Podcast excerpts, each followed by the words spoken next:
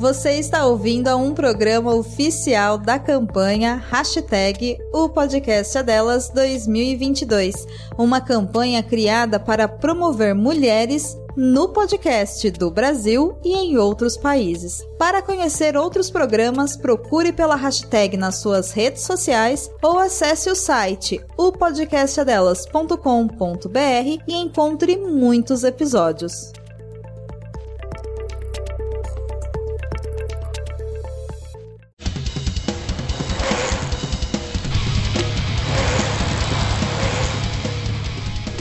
Da Bike, o podcast onde os ciclistas se encontram.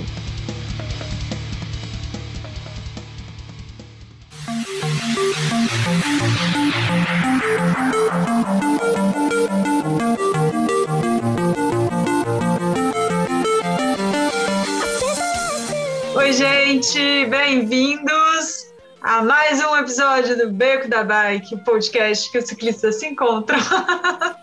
Estamos aqui com a Aline, Oi, oi, oi, pessoal. queridíssima podcaster da casa oficial. Não tenho nem roupa pra estar aqui nesse episódio hoje, nem bike. Eu também não, viu? Os já da casa também. É, nem sei quem eu apresento primeiro. A Julie. É, apresenta eu primeiro, porque eu sou eu sou a pessoa que não, eu nem sei exatamente por que eu tô aqui. Porque eu sou ah, fã. tá. A Julie, fã de todo mundo. A Vicky. Fala aí, Oi, gente. Boa noite. Boa noite, acabou. Oi, Léo. Se apresenta aí. É claro que você tem que apresentar primeiro as damas, né? E eu tô me sentindo aqui, o bendito é o fruto entre as mulheres, né? Mas bora lá. Então, A gente tá aqui hoje pra falar sobre. A gente está aqui hoje para falar sobre a prova, né, Inca Divide, mas em especial os brasileiros que estiveram no lugar durante a prova, seja como como que é, Julie, que você disse que você estava? Seja como apoio. Na verdade, na- é, não fui apoio. Correspondente virtual foi o termo. Eu fui uma correspondente virtual da prova. E Então eu, seja eu tinha a vantagem de ter tanto acesso à galera da organização, que, que tava lá na, na bagunça, e como o pessoal que tava correndo, com alguns competidores, né? Então eu tava acompanhando. Por isso que eu falo, eu fui uma correspondente. Nada de apoio, não. Então, seja apoio, corres- é, apoio não, tá vendo que eu não presto atenção nada? Seja correspondente virtual, seja participante, né, da prova. E aí a gente tem o Léo. O Léo, não sei, o Léo, você foi o primeiro brasileiro a completar ou, ou já tinha outro? Segundo? Aham. E a Vicky, que foi a primeira brasileira, né, a, a completar. Então, vamos falar um pouco, né, sobre essa experiência que foi. Aproveitar esse momento que foi uma, uma grata coincidência do universo que a, que a Julie tá no lugar da prova, né, num, num, nos trechos, enfim. E falar um pouco sobre isso. Mas, para quem ainda não conhece vocês, Falem um pouquinho, né? Quem são vocês, quais bicicletas usam e uma breve história com a bicicleta. Pode começar agora, Léo. Ah, então, é, eu, eu me chamo Léo, é, Léo Pedalando pelo Mundo e faço juiz ao nome há mais ou menos uns três, três quatro anos. É, literalmente eu vivo aí pedalando pelo mundo. Sobre a bicicleta que, que eu uso, é, atualmente eu uso a bicicleta de modalidade gravel, que é uma modalidade que é, os ultraciclistas, né, quem é apaixonado por longas distâncias, é, costuma usar. É, digamos que ela é uma bicicleta que te possibilita andar em quase todos os terrenos, né? É uma bicicleta versátil e é isso. Bom, meu nome é Vicky, Vicky Dessá. Eu pedalo desde 2008. Ah, nunca fui muito de competição, tanto que o Inca foi uma das primeiras, se não a primeira competição que eu fiz. Não me lembro se eu tinha feito Legal. Então eu já comecei e falei, ah, já que vamos competir, vamos logo fazer 1.800 quilômetros, sei lá quantos quilômetros que é. Why not? Pra mim pareceu 2.000, 2.500, mas não é isso, deve ser tipo mil. É, e a bike que eu tenho hoje é uma. Na verdade, eu tenho três, porque ele mais um, né? Sabe qual que é a regra? O número de bikes que você precisa é o número de bikes que você tem e mais uma. Mais uma, exato. Então eu tenho uma de estrada uh, que vai fazer aí seus oito anos de vida, tá ótima. Tenho uma uh, Gravel também, que tem o Léo, que é a Divert, que daí é do ano passado. E eu tenho também uma Sequoia super companheira, que é a que eu uso no dia a dia. Então são essas. Bom, elas têm nome? Eu sempre gosto tem. de saber o nome da bike. Boa. Então a de estrada chama Ayla. E ela chama Ayla porque Ayla em turco significa a áurea da lua. E ela é de titânio. Então oh. eu achei que o nome combinava. Uh, a minha segunda chama Anibi e é por causa da Annie Leibowitz, eu acho que eu chamo. Foi uma das primeiras mulheres a dar a volta ao mundo.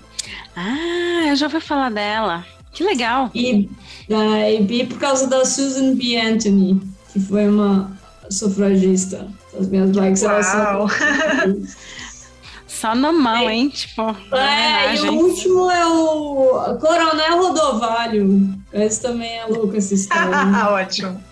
É, não é por causa do Paw Patrol, embora tenha dois sobrinhos pequenos que adoram, então para quem tem filho vai saber do que eu tô falando, mas Coronel Rodovalho uh, foi o cara que começou uh, muitas coisas em São Paulo. Então, ele foi hoje onde fica o Reflora, que é da Melhoramentos, é onde era a fazenda desse cara, e ele começou a Companhia das Águas Cantareira. Então foi um dos precursores de saneamento básico da cidade de São Paulo. E toda vez que eu pulo porteira, eu pulo na fazenda dele, que hoje em dia né, é da melhoramento. Então, eu em homenagem à invasão que ele mesmo invadiu, eu dei o nome da minha bike em homenagem a ele. Então é isso. Amei. Muito bom. A gente não perguntou o nome da sua bike, Léo. Você quer falar? Ela tem nome? Ah, tem. A, a minha primogênita se chama Magia. É, a Vicky falou os nomes e explicou o porquê. Então, brevemente, eu vou falar também o porquê. Magia, porque ela, faz, ela fazia mágica. Então, por isso que eu resolvi colocar Excelente. E a minha segunda bike é, foi uma bike que eu ganhei da Sense já naquela modalidade grave, né? É uma, uma, é uma gravel, é uma Versa Comp e ela se chama Liberdade. A gente fez uma enquete, né? Colocou alguns nomes ali e a galera, os seguidores é, opinaram por, assim, por voto, eles opinaram por colocar o nome de Liberdade, que tem muito a ver comigo, né? Eu sou um cara livre, né? E, e já a terceira ela se chama Esperança, né? É, também é uma gravel, é uma Versa, só que uma, uma Versa, uma Versa Evo, né? Tem um, um pouco de diferença ali da, da Liberdade. E ela se chama Esperança porque é, é, uma bicicleta verde, né? É uma bicicleta que eu ganhei em, em momentos é, é conturbados, momentos mundiais conturbados, negócio de pandemia. Então, a esperança de, de, ter momentos melhores, um mundo melhor. É por isso que ela se chama Esperança. Amei! Muito bom. E Julie, para quem ainda não te conhece, que assim, não vou falar que eu sei o nome da sua bicicleta, que eu sou fã, tipo, vou ficar quieta. não vou falar que eu sei que você tem a cacau, pronto. Eu sou Julie Hirata, e hoje eu estou pedalando, pedalo, é, eu ciclo viajo desde 2001, 2000, é, 2001, mas desde 2016 eu estou pedalando as Américas. Eu comecei lá no Alasca, lá no extremo norte da América do Norte, estou indo para o extremo sul da América do Sul. Comecei com a borboletinha, que era uma Specialized é, Mica toda toda modificada. E aí, uh, no ano passado, um pouquinho mais de um ano, né? A, a Cacau tem um pouquinho mais de um ano. O Drop lá de São Paulo montou para mim uma bike, é, uma Specialized L, uma Gravel hum. também, é, que eu sou apaixonada por ela, cujo nome é Cacau, como a Aline falou. É, Cacau foi, uh, foi parte de um, de um concurso onde todo mundo ajudou a, a escolher esse nome, mas o nome cacau é, simboliza muito, né? Principalmente na América Latina, por conta, é um dos frutos, é uma das plantas de poder para os povos é, originários das Américas, principalmente aqui na América do Sul. Né, as cerimônias do cacau, elas estavam relacionadas a, a cerimônias de, de elevação espiritual. E o cacau é, é um fruto muito importante, é, principalmente aqui na América do Sul, né? Então, foi um fruto de, é, de pacificação entre os povos. Tem vários relatos de, de cerimônias do cacau que foram feitas entre líderes uh, pra, em, ofer em oferta à paz. Então, no momento em que eles celebravam é, celebravam bebendo cacau, que era, é, é, era só o cacau mesmo, é bem, é bem amargo, é, não tem nada de açúcar.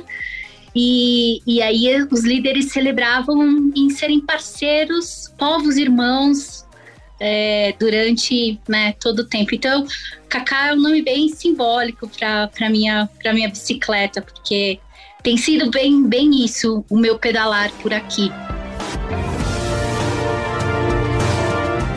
Beco da Bike. Coloque água na sua garrafinha, afivele seu capacete e bora pedalar.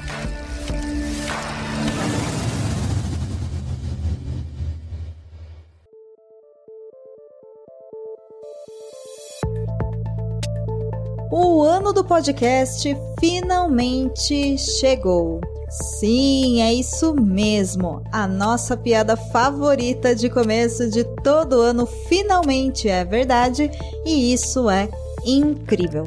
E mais incrível ainda é quando a gente faz podcast com mais mulheres.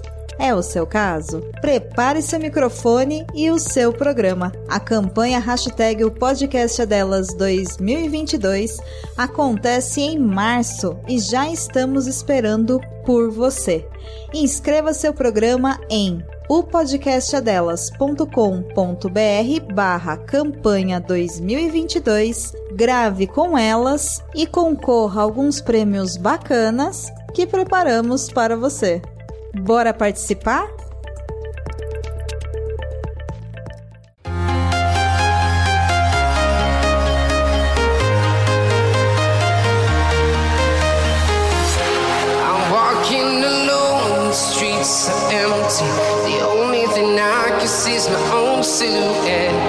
Tá, não, eu acho que é importante a gente contar um pouco do que, que é a Inca, né?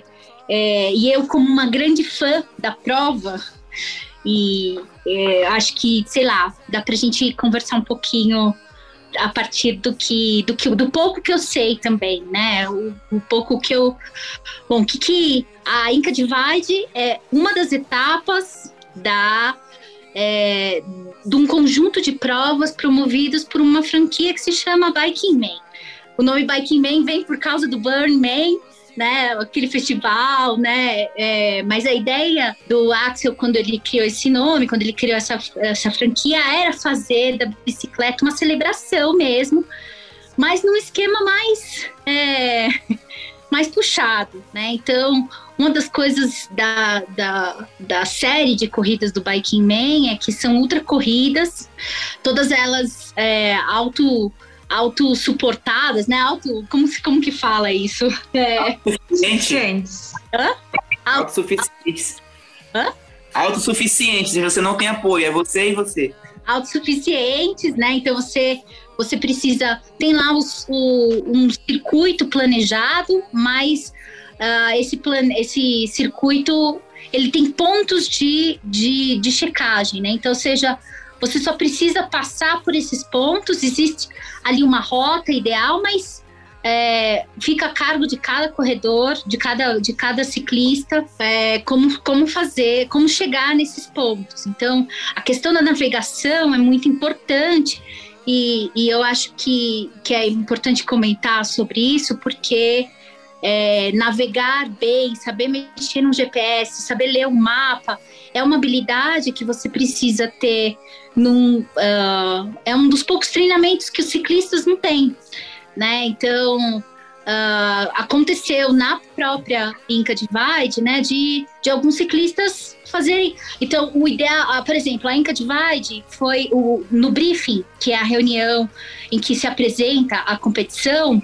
Aos, aos ciclistas já lá, na, lá no, no, no, no ponto de largada, a Inca Divide tinha 1.680 quilômetros de rota, né? Então, 1.680 quilômetros é o que a, a organização tinha imaginado que seria o circuito mais curto entre os pontos de, de checagem é, que os, os, os, ciclistas tinham que passar.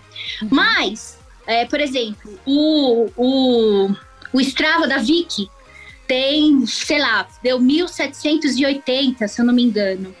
O, o Strava de outros competidores, né, deu 1.820. Então, varia muito de cada competidor. Então, tem ali uma, uma variação. Por isso que, ah, 1.680 é o quanto se tinha planejado, mas tem ali competidor que fez em 1.820, né? Uma das uhum. coisas que... Uh, da, da, da outra corrida é que você uh, precisa passar, apesar de você poder passar nos pontos de checagem em qualquer. Uh, uh, precisa chegar nos pontos de checagem, não importa como você chegue ali, existe um tempo, né? Um tempo de corte. Então você tem que chegar, passar por ali num tempo. É, não tem um tempo mínimo, mas tem um tempo máximo que você pode passar para você não ser para você ser, não ser desclassificado. Até Dessas pra ter tempo hábil para terminar, né? Porque, tipo, se você demorar cinco dias para chegar no primeiro checkpoint, você não vai ter tempo para ter. Exato. Exatamente. A, a, a, da série Bike Man, a Inca Divide é a coroa. Na minha opinião, e por que, que eu sou tão fã da, da Inca Divide, né? E por que, que eu fui essa. É, desde a primeira competição, eu fui sempre acompanhei muito de perto a competição, porque, um, quem conhece as estradas do Peru e quem conhece o Peru, quem conhece o mundo andino, sabe que pedalar aqui não é fácil de jeito nenhum. Não é fácil. no, a, as estradas do Peru, apesar de serem é, muito antigas, são estradas muito difíceis de, de se deslocar.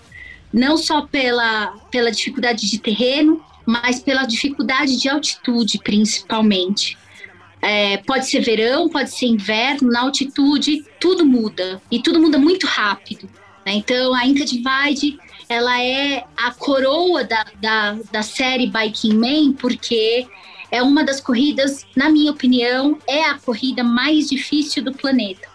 Por isso que quando, quando eu ouvi é, do Bruno é, Rosa, né, que é o marido da Vicky, que eles iam participar, eu perguntei, a primeira coisa que eu perguntei foi, meu, vocês sabem do que vocês estão se metendo? Ele falou, eu não sei. e depois eu repeti a pergunta para eles no final da corrida e, e, a resposta mudou completamente, né? Então, a Inca Divide, ela, ela é difícil de ser completada. Esse é, ela, é, ela, se você completa, ela já é um, um, um, um, um feito em si e completar do jeito que esses dois, né, o Léo e principalmente a Vicky completar. A Vicky não foi só a, a, que completou, ela foi a primeira e única mulher a terminar essa, essa corrida, né, na, na edição de 2019. a única, a primeira prova. Então, meu, eu acho que tem aí um mérito. A gente precisa conversar um pouco sobre isso acho que é interessante ouvir da própria Vicky, né? Por que, que é que a, a, a, foi, é tão difícil ter. Por que tem poucas mulheres e por que só ela terminou? Né? Então, acho que, é, acho que é interessante a gente conversar. Eu não sei se eu falei, eu falei tudo do que é uma outra corrida. Ah, e eles vão completando. Se o Léo e a Vicky quiserem complementar também. Faz dela tão especial. E sem dúvida nenhuma, né? Para quem acompanha as, as ultra corridas, as ultras corridas e os próprios ultra é, ciclistas, que não são muitos no planeta. Né? Isso, isso é bem legal. O Léo é um deles, a, a Vicky é uma delas. Acho que é, a gente a está com duas pessoas que, que fazem parte de uma elite é, e, a, e dentro da, da elite do ciclismo, de, da, da, das ultra corridas, a Inca Divide, na minha opinião, é a mais difícil do planeta. É, então, só é, complementar um pouco o que a Julie falou, é, eu também concordo na minha humilde opinião, é, não é porque eu fiz o INCA, mas eu, é, dentre os estudos que eu já fiz por aí, é, do pouco conhecimento que eu tenho, eu também concordo que o INCA, é, na minha opinião, é, é, a mais difícil do planeta na modalidade ultraciclismo. É não só pela distância, mas por esses intempéries, essas adversidades que, que Julie mencionou é aí, né? Que é altitude, é, é clima que muda de repente, né? A, a digeribilidade ali, a pilotagem no, no, no terreno que é, assim, você tem que ter muita, muita cautela, muita, muita precaução ali, né? E é, houve algumas mudanças, né, Julie? É, o Ink Divide, eu acho que era a terceira edição, o Ink Divide de 2019 era, era a terceira edição, e houve algumas mudanças, né? Quando você falou que antes e, poderia passar por qualquer rota, o que importava era você passar no ponto de, de, de controle, né? Não importa a rota que você é, ia fazer. Aí já em 2019, não, foi pré-estabelecido que você tinha que passar na rota que, hum. que a organização determinava para você é, fazer. É questão de. de é, quando tinha aquela, aquela opção de você escolher uma rota, sempre há né, uma, uma, uma, conversa de ah, se você só chegou na minha frente porque você é, achou uma, uma, um atalho. É outro caminho, então não, então beleza, agora não vai ter mais essa discussão, vocês vão ter que passar pelo mesmo lugar, enfrentar as mesmas condições. É, e um fato interessante que eu queria, que eu queria enfatizar, quando a Julie falou assim, a vitória, né, é, a gente tem que dar os, os créditos para a vitória, é claro, é a primeira mulher a, a, fazer o INCA, né, completar o INCA. É, eu, eu não sei em, em, em, que sentido que a Julie pensou, mas é, é, se eu tiver errado, me corrija, tá, Ju? É, eu imagino que você tenha pensado assim, é tipo assim, uma mulher, né, tá ali no meio de tantos marmanjos, né, é, é, e ela completar tantos marmanjos não, não, não finalizaram, é, as pessoas têm essa essa, é, essa ideia de que mulher é mais frágil que homem. Eu não sei, de repente em musculação, não sei. Mas eu, na minha humilde opinião, se tratando de ultra distância, é, eu não sei, a gente tem aí a Dani, a Dani Genovese, né? Que assim, é, é, eu não sei se esse é o, nome, o sobrenome dela. Enfim, é. depois é assim, né? Dani Genovese, uhum, esse é o nome dela. isso. Então, é, ela, ela, assim, ela tem um histórico muito louco no que diz respeito ao ciclismo. Ela tem tempos muito melhores do que muitos homens. E ela já não é uma mocinha. Ela já tem, eu acho que 45, 50, 50 anos. É, então, eu acho que a gente teria que rever essa, essa, essa coisa de que a mulher, né? É frágil, é, né? Não tem força. Eu não sei, eu não sei, tá? Eu, de repente, mulher e ultraciclismo, é, talvez seja Faz até mais. sentido, né? Acho é. que é legal, Léo, a gente falar e reforçar muito sobre isso, né? Porque é realmente comprovado que na longa distância é, embora o homem né, tenha a, a, ainda a questão da força física muscular, é, e aí não, não, não tem muito como discutir questões biológicas, mas a é. mulher, ela, é, ela consegue, né, a, a fato de suportar a dor, enfim, ela consegue ter o mesmo desempenho na longa distância. Eu estava até acompanhando, eu até citei no episódio passado que eu acompanhei uma prova que teve, a última prova que teve na, na África foi a Segfield 500, uma coisa assim, que a Beck ficou em primeiro lugar geral, assim, numa prova de 500 quilômetros. Foi, foi muito incrível eu acho que a gente tem muitos mitos e medos em relação a mulheres e homens e longa distância. E a gente uhum. precisa falar que a gente está em pé de igualdade, então bora lá, galera. Se arriscar. a questão aí do, do mulher que dá luz, né? É, eu imagino que seja um andor muito louca e, e por, por ultraciclismo é, ter esse fator dor, né? Você fica ali em cima do selim, né? Várias e várias horas. É, ultraciclismo você tem que suportar dores assim, muito, muito loucas. E, então acho que de repente a mulher tem essa facilidade de suportar, aguentar mais dores do que, do que homem, né? É, veja bem, mulher quando vai dar a luz, eu imagino que seja uma dor do caralho, né, velho? E, enfim, é, tem uns que fazem isso até com certa facilidade. Minha avó mesmo teve uma dúzia de meninos, Afe Maria. Então eu acho que eu acho que essa questão de suportar mais dor do que o homem tá, tá relacionada às mulheres ter é, bons desempenhos. Em ultras distância. É lógico que um Tour de France onde você faz aí 100 km, onde exige muita força, aí já não é justo, né, comparar uma mulher com um homem, porque o músculo de uma mulher é diferente é de um homem. Mas enfim, essa é a minha opinião. Massa. Mas vamos lá então, gente. É, o que, que significou? Quem quiser falar, quem quiser começar, né? O que, que significou a Inca Divide para vocês? Acho que como pessoa e como ciclista. E Deixa como... a Vic falar. Fala aí, Vic. É ampla é. essa pergunta, né? Primeira, primeira coisa que me veio à cabeça foi atestar o quão idiota eu sou. Porque tem que ser muito idiota para se inscrever nessa prova sem ter a menor ideia do que está fazendo. Vicky, uma frase: a ignorância é uma benção. Exatamente. É... Mas eu acho que assim, ai, né, não me arrependo, não me arrependo um segundo, porque foi uma experiência incrível. E daí, principalmente eu como ciclista, é, senti que eu tenho uma força que realmente me trouxe muitas coisas boas na vida. E, e eu acho que o ciclismo, para mim, ele é, ele é um pouco isso. Você entender qual é o seu. quem você é ali. Eu acho que o ciclismo, no fim das contas, te diz muito sobre você mesmo. Não só porque você fica horas pedalando e conversando com você. Eu sei como é que você é, Léo. Mas eu vario entre um refrão de uma música que eu só sei o refrão e eu fico três horas lá com o refrão da música, ou discussões filosóficas sobre o sentido da vida e quem eu sou. Então, assim, tem essas duas opções. Geralmente, quando passa das 12 horas pedalada, a gente vai mais para o modo refrão, né? Porque você fica, vai ficando meio, meio lesadinho. Mas também bate um. Né? Sim, eu, eu, eu sou parecido também com, com você nessa questão aí, Vic. É, um pedal que, quando ele passa de 12 horas, é, você já não é mais a mesma pessoa, né? É, e entra aí no modo automático, é, cara, você vê, você fica alucinado, né? Enfim. Ó, o Inca Divide, em alguns momentos, eu não sei se foi com você assim, mas em alguns momentos eu esquecia que estava num, numa prova. É, era, é, era é um trem muito louco. Aí eu tinha que voltar. Opa, você está na competição, você tem que ter foco. Principalmente na, na, na ocasião do Pastor Uri ali, eu passei de madrugada, não sei que hora que você passou lá, o Vic. Quando eu passei, estava nevando, é, frio demais da conta e era três horas da manhã. Então, ali é, eu estava lutando para não morrer, né? Então, é, tipo, ah, exploda-se Inca de Vade, eu não tô mais nem aí, colocação com prova. Eu quero é viver, eu quero, quero encontrar um lugar para mim me proteger. Um lugar, então, eu tem... quero um lugar quentinho.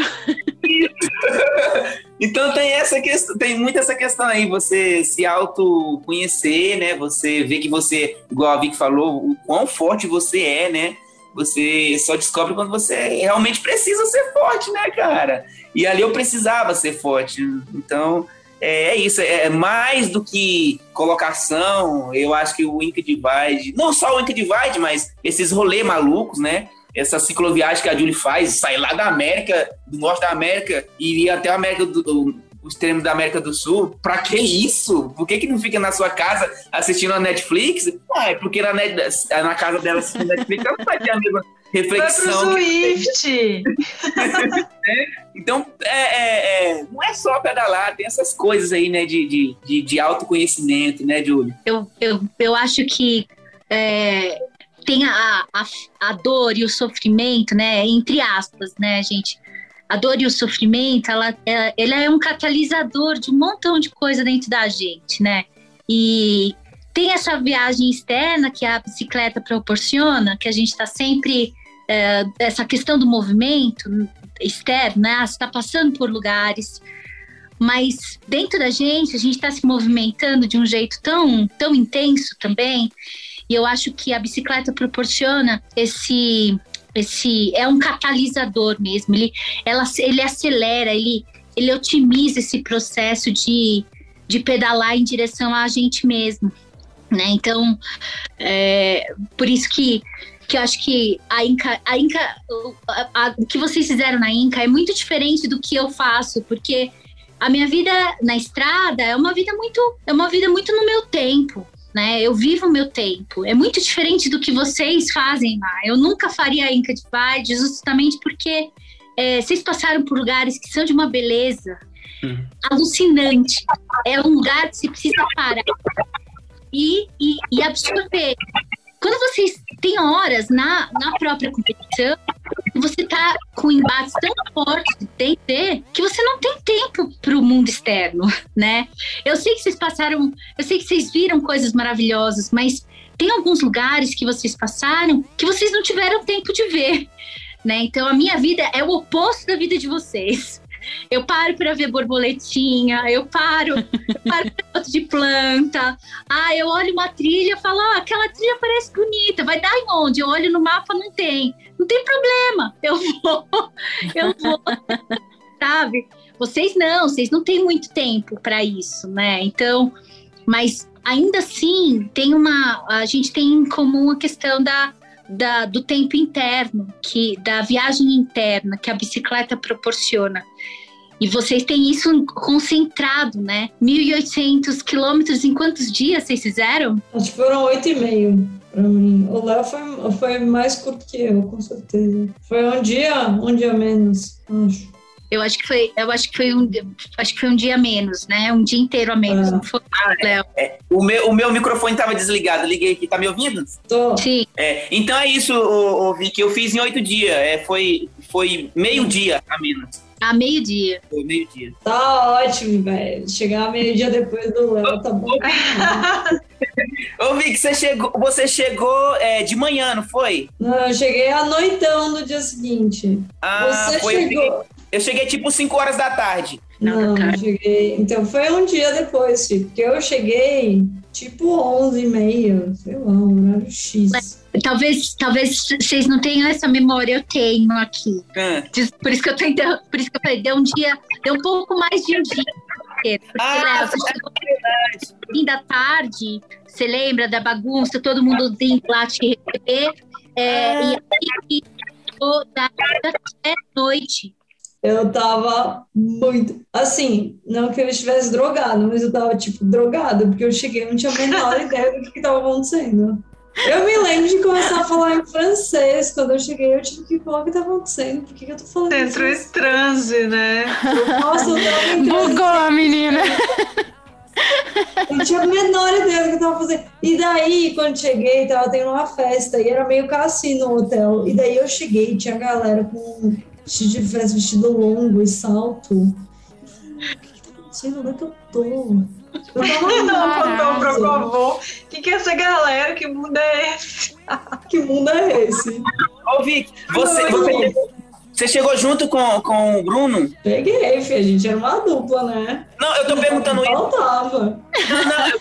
Não, não, não, eu tô perguntando isso porque no Bike Man vocês chegaram. Não, vocês Bike chegaram. Man era cada um por si. E está ligado? Você sabe o que aconteceu no último dia? Tava tão noiada para passar o Bruno que eu queria ganhar dele, né? Que eu errei o caminho, cara. Eu errei o caminho de tão, de tão apressada que eu tava saindo. Ô, Vicky, e sabe o que, que aconteceu quando você errou o caminho? Eu tava online lá e eu acordei e falei, ah, vi que tá em terceiro. Tipo assim, você tava em terceiro, quinto, sei lá, ela passou, você tinha passado no sei o Léo. Eu falei, meu Deus do céu, o jogo virou, a gente louco lá, comentando em grupo de WhatsApp, surtando. Aí daqui a pouco alguém vira e fala, ela errou. Ai, não. Hum. eu errei. E eu cheguei, eu demorei uma hora e vinte pra voltar onde eu tinha saído. E o Bruno chegou uma hora de mim. Ah, não! ah, pessoal, só para situar os ouvintes, né? Vocês falaram, o Léo agora falou Bike Man.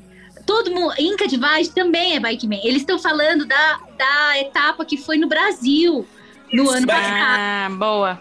2021. Só para só pra colocar todo mundo na mesma página, né? Ô, Vicky.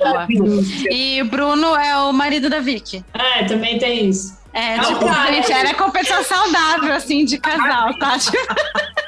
o Bruno é marido da Vicky só até, até começar o, o Bike Man Brasil. Depois ela nem sabe o que, é ele. Quer pegar passar por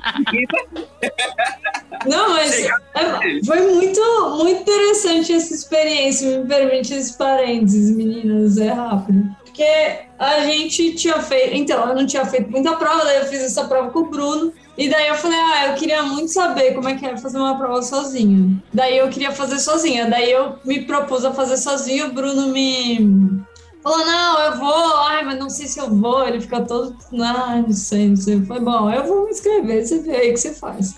Daí eu decidi se inscrever. Daí eu peguei, e eu, diferente do Léo, gosto de planejar as coisas antes. Então eu já reservei todos os hotéis. Eu falei, ai, não, não quero passar, ficar vendo depois onde é que eu fico, onde é que eu fico. Reservei tudo. Uhum. Daí é isso que Bruno chega e fala assim: adorei o que você fez. Vou fazer a mesma coisa. Eu falei, como assim? Você está copiando a minha estratégia? Ah! Então, este ano, minha gente, não vai ver o que eu vou fazer. Não vou mostrar, porque minha estratégia. Excelente. Terminei. Bom. Eu quero, eu quero copiar a sua estratégia, viu, Vicky? Vamos pensar depois. Mas eu falei com a Jéssica. A Jéssica, eu passei minha estratégia pra ela. É, Jéssica, ela ó. não me passou, não. Aí, ó. Vou pegar com você. que A pegar ela não passou, não. É, mas é que é, tudo é Bikeman, né? Já que a gente está falando dessa edição do Bikeman, e só uma dúvida que surgiu. É, porque a gente, eu já discutei algumas vezes, a gente já conversou também, mas eu sei que você também não é tão é, bem resolvido das mecânicas, né? Então, como que foi isso para a preparação dessa prova que você foi, é, não foi em dupla, né? E é isso, assim, você fez mais aulas, como que você, você preparou essa questão? Porque para mim também é, um- é um ponto, assim, eu me viro completamente, primeiro que eu levo absolutamente tudo. Então, assim, se eu não tiver, eu vou ver no Google, pedir ajuda, eu tenho tudo. Eu devo ser a pessoa que dá trabalho, ou, que, ou a pessoa sem noção que sai sem câmera. Nunca vou ser essa pessoa. É, mas não sei resolver tudo. Então, tipo, você reforçou as aulas. Eu lembro que acho que quando você se preparou para o primeiro Bike Man, você fez aulas com o Bruno, né? Bruno, outro Bruno. Bruno Errara. Eu, eu fiz pro Bikeman um pouquinho, mas pro Agora do Brasil eu, fi, eu me dediquei mais, porque eu ia sozinho, porque Bruno é super mecânico também, Bruno Rosa, marido. E, mas assim, Helena, vou ser sincera com você. Eu falei, beleza. É, freio eu troco, ajusto o câmbio e eu é, troco pneu, óbvio. ah, e foi isso. Falei, meu, se der qualquer outra coisa errada, dane-se. Porque Vamos Esse é o básico, né? Ah, é isso aí também, contar com as forças do universo. Ah, Até é, porque, é, até porque ver. qualquer coisa além disso, talvez você não tivesse nem peça, né? Ou se você for ficar muito pilhada, você vai carregada de peso pra ter peça de É, reposição então, e aí eu não vira, né? Causa. Tem, tem gente que se vira, né? Assim, que vai lá. O próprio Rodney, no nosso ano lá no Inca, o cara putz, deu pau na bike, foi, pegou busão, passou a noite inteira arrumando bike, sei lá o que, daí voltou. Eu já, sem meu espírito, acho aventureiro ele tem um limite. O limite é. o perrengue já basta por si só na corrida. Se acontece muita coisa, eu também não sou meio desapegada, assim. Uhum. Eu tenho um nível que eu já. O, o meu limite eu conheço. E assim, zoou a bike além da minha capacidade, eu, eu não vou me estressar. Justo.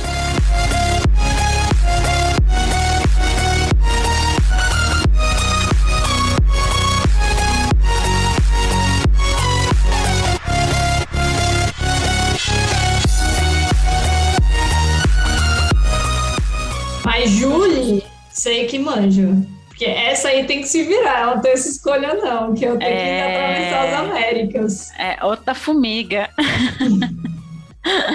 Mas eu tenho tempo ao meu favor, né? Isso é verdade. De fato, é verdade. Você não tem hora pra chegar no PC. Eu, é, eu tenho tempo e eu tenho uma coisa também, né, meu? Tem dia que eu falo, tem dia que furo o pneu, que é a coisa mais simples que pode acontecer. Eu falo, meu, eu não pedalo mais hoje. Ah, uma barraca onde eu tô e vou fazer só no dia seguinte. Tipo, cortou minha onda. Você tem esse luxo, né, Léo? Tá no mundo, Léo! Desmuta isso aí, filho. Ah, é. Ah, é. Tá ouvindo agora, né? Então, é, eu não, eu não tenho esse luxo e a Vicky falando aí que o Bruno tava copiando ela do nas estratégias dela. Eu, eu nem me preocupo com isso, porque a minha estratégia não tem estratégia. Então, acho que nenhum atleta é, faria o que eu faço, que eu vou na loucura, não faço planejamento, reservar hotel, levar o que para comer. Ah, eu vou na tora. Então, ninguém, eu acho que ninguém faz as coisas igual eu faço. É, e, Julie, eu eu não tenho isso a meu favor, mas eu tenho aprendido muito com essas tecnologias que têm surgido aí, né? Por exemplo, com relação a furo de pneu, não sei se a Vic, eu não sei se a Helena, a Aline e você, Julie, usa, mas eu tenho uns seis, oito meses que eu tô usando é, é tubeless, tubeless, líquido, né, no, no pneu. E, coisa. cara, é bom demais aquilo ali. É, é muito difícil furar. E então é, a gente vai se né, se habituando aí às tecnologias e, e, e, tentando aí a, é sofrer o menos possível aí, com problemas na, na, na, bicicleta. É, deixar registrado que o Léo furou, né? Perdeu o tubulus na da eu tentei parar para ajudar ele, ele não aceitou. ah, lá no, no Botucatu? oh, eu não queria atrapalhar, eu não queria atrapalhar a sua corrida. Imagina. Ai, ai, mas que massa, gente. Aquilo lá, eu, eu, aqui, ó, eu sofri um grave acidente naquele, naquela feição. Não, lá no Botucatu. Caiu? Foi, eu caí lá no Botucatu, fiquei um mês é, parado. quer dizer, era para ter ficado um mês. Eu, eu, com 12 dias eu voltei a pedalar. E olha o tamanho né? do aqui, ó. não volta. Por que será que não volta? Gente, para ilustrar para os ouvintes, o Léo tá mostrando pra gente um osso do ombro dele que tá numa posição estranha, no seu mínimo. Exatamente. Gente, mas vamos lá. Vamos lá seguindo aqui. Pode falar, Júlio. Eu ia perguntar como foi. Eu sei um pouquinho da história dos dois, porque e são duas. É, a escolha de vocês para os convidados desse, desse, desse podcast foi perfeita, assim, porque são duas, são duas situações muito, muito opostas que, está, que se encontraram lá. Então, eu acho é perfeito. Como foi que vocês ficaram sabendo? São três, três situações, porque você faz parte dessa situação também. Eu tô. Mas, gente, né, é, é importante falar que eles fizeram 1.800 quilômetros em oito dias. Eu tô há três, há dois meses no Peru. Eu, eu completei 1.200 quilômetros agora. então, de verdade, é, se a gente for ilustrar, eu sou, eu, eu sou o outro oposto também. Eu sempre falo com a Vicky que a gente precisa fazer um, um conversar sobre os nossos estilos de viagem, porque, meu, a gente conversando um pouquinho da, lá, dos, lá da Argentina, né? Eu falo, meu, ela, ela com essa coisa do, do, do cronograma agressivo e eu sou o oposto, literalmente, da Vicky. Mas enfim, é só um parênteses. Como foi que vocês conheceram a, a prova? Quer começar, Léo, que você tá, você tá desmutado? Sim, sim. Então, Julia, ó, antes de falar como que eu, que eu fiquei sabendo da prova, é, comentar sobre o que tu falou de, de oposição, tu, da Vicky, de mim. Mas é que tua vibe é outra, né? Se, eu, eu pressuponho que se tu fosse se propor a, a, andar mais rápido, você andaria. Mas a tua vibe é tirar fotinho de borboleta, é ver uma lagartixa e tirar foto. Entendeu? Então isso perde muito, perde tempo, não. Isso, isso faz com que você. Ela é bióloga, tá? É. a tua vibe é outra. É por isso que você andou apenas 1.200 km em três meses. Mas se você quisesse fazer 1.200 km em 10 dias, eu, eu, eu, imagino que você conseguiria. Mas é. Eu boto fé, eu acho que a gente deveria fazer isso. Julie para a corrida. Vamos testar. Então, hashtag. Próximo Inca Divide, a Julie tem que estar tá lá. Ah, gente, ainda falando do Inca Divide, né? Antes de falar como que eu conheci, eu acho que o Inca Divide. O podcast é do Inca Divide, tá? É. A gente, eu acho que o Inca é, já tem uns dois anos que, é, que, não acontece, né? E eu não sei, sinceramente, se o Inca vai voltar a fazer parte do calendário do Bike Man, viu? É, a logística para ir. Em 2023, Léo, ouvi dizer. 2023 volta. Mas é boatos, né? Ainda, né? Não tem nada oficial, né? Boatos, adoro, fofoca. Fofoca. Tô é. aqui, ó, dando furo aí pras meninas do podcast. então, mas eu acho que é uma prova que é, eu acho que deveria, é como a Julie falou, é rainha, a, a prova rainha do, do, do, do Bikeman. Então, eu acho que deveria voltar aí, né? É, talvez a logística para os caras é muito ruim, o, o, o lucro para os caras é muito ruim, por isso que talvez eles não, não, não colocaram aí o Inca Divide nesses, nesses últimos dois anos. Mas enfim, e eu fiquei sabendo do Inca através de um seguidor meu que me acompanhava desde o início ali, travessia do, do, do Brasil, as 27 capitais. E ele falou, cara, você é muito doido, eu conheço uma prova chamada Inca Divide, é, você tem um perfil para fazer essa prova. Aí eu fui pesquisar o Inca Divide, e aí foi assim que eu fiquei sabendo do Inca, me inscrevi. É, alguns atletas brasileiros que eu entrei em contato para pegar informações mais específicas, me aconselharam a não ir. Um, é, um desse, dessas pessoas foi o Breno, né? Eu entrei em contato com ele e falou: oh, não aconselho você a ir, porque você não tem experiência. Melhor não, mas bora. melhor não, mas bora. É, melhor não, mas bora. E, e foi assim. Cheguei lá, eu fui, fui na ocasião pedalando para lá, porque não tinha recurso para pegar avião. E aí já deu no que deu. Você já conhece a história, como é que foi. Massa. Olha, você tá deixando a melhor parte da história de fora. Você tem que contar como é que você chegou lá, menino. Por favor. Você, você me acompanhou a trajetória minha até lá, pelos grupos? Eu falei, mano, quem é esse cara? Eu, eu não tô acreditando. Eu falei, não é possível. Não é possível. Ouvi. Uh, Vem da Bolívia. Eu, eu, quando eu terminei as capitais do Brasil, na minha cabeça, Vicky, é, não, não é um feito, não tô me vangloriando, mas fazer as 27 capitais do Brasil nas condições que eu fiz, não é um feito pequeno, é um feito muito grande, né? Aí eu pensei Uhum. assim, aí eu pensei assim, nossa, eu fiz um negócio grandão. Agora alguém vai me emprestar uma bicicleta legal pra mim ir, alguém vai me, me- vai me ajudar na- no- nos rolês, né? E na minha cabeça ia ser assim. Só que não, ninguém me emprestou bicicleta, nenhuma empresa me deu nada, ninguém me apoiou é, é, é, financeiramente, nada. Aí eu falei, caralho, eu quero participar do Inca Divide. Fiz uma vaquinha aqui entre amigos de Caldas Novas, eles pagaram a inscrição pra mim. Só que eu não, eu não tinha- ninguém me deu bicicleta, entre aspas, boa, e ninguém pagou passagem de avião pra mim, pra mim ir. Falei, ah, então eu vou ter que ir pedalando. Aí foi. eu, eu fui pedalando. E vi que eu não sei se você vai concordar comigo, mas esse, esse ato de eu ir pedalando, na minha opinião, me ajudou a climatizar pra prova. Não, não tenho dúvida. Foi o que fez você, meu. Concorda, Vamos lá. né? Foi. Aí quando falou assim, deram um tiro lá, pá, agora a prova é pra valer. Aí o meu corpo, quando chegou, apesar de eu ter tido diarreia caganeira lá no- nas altitudes, na prova, mas eu sofri menos do que vocês, que não tinha aclimatizado ainda. Foi mais devagarzinho, dia após dia e tal, né? Não chegou de avião lá, lá em cima. Então, Meu, Foi assim. Eu, eu E você? descobri. o Inca. Como eu descobri? É. Eu fazia os brevês do Clube Mogi de brevet. Brevet são, não são provas, né? São desafios em que você faz 200, 300, 600, até 1.200 quilômetros. E um dos organizadores desse desafio era o Vinícius Martins, que tinha feito o Inca em 2018 e ele tinha feito a Transcontinental também. Agora eu não lembro as datas que ele fez, mas enfim. É um cara super da outra, assim.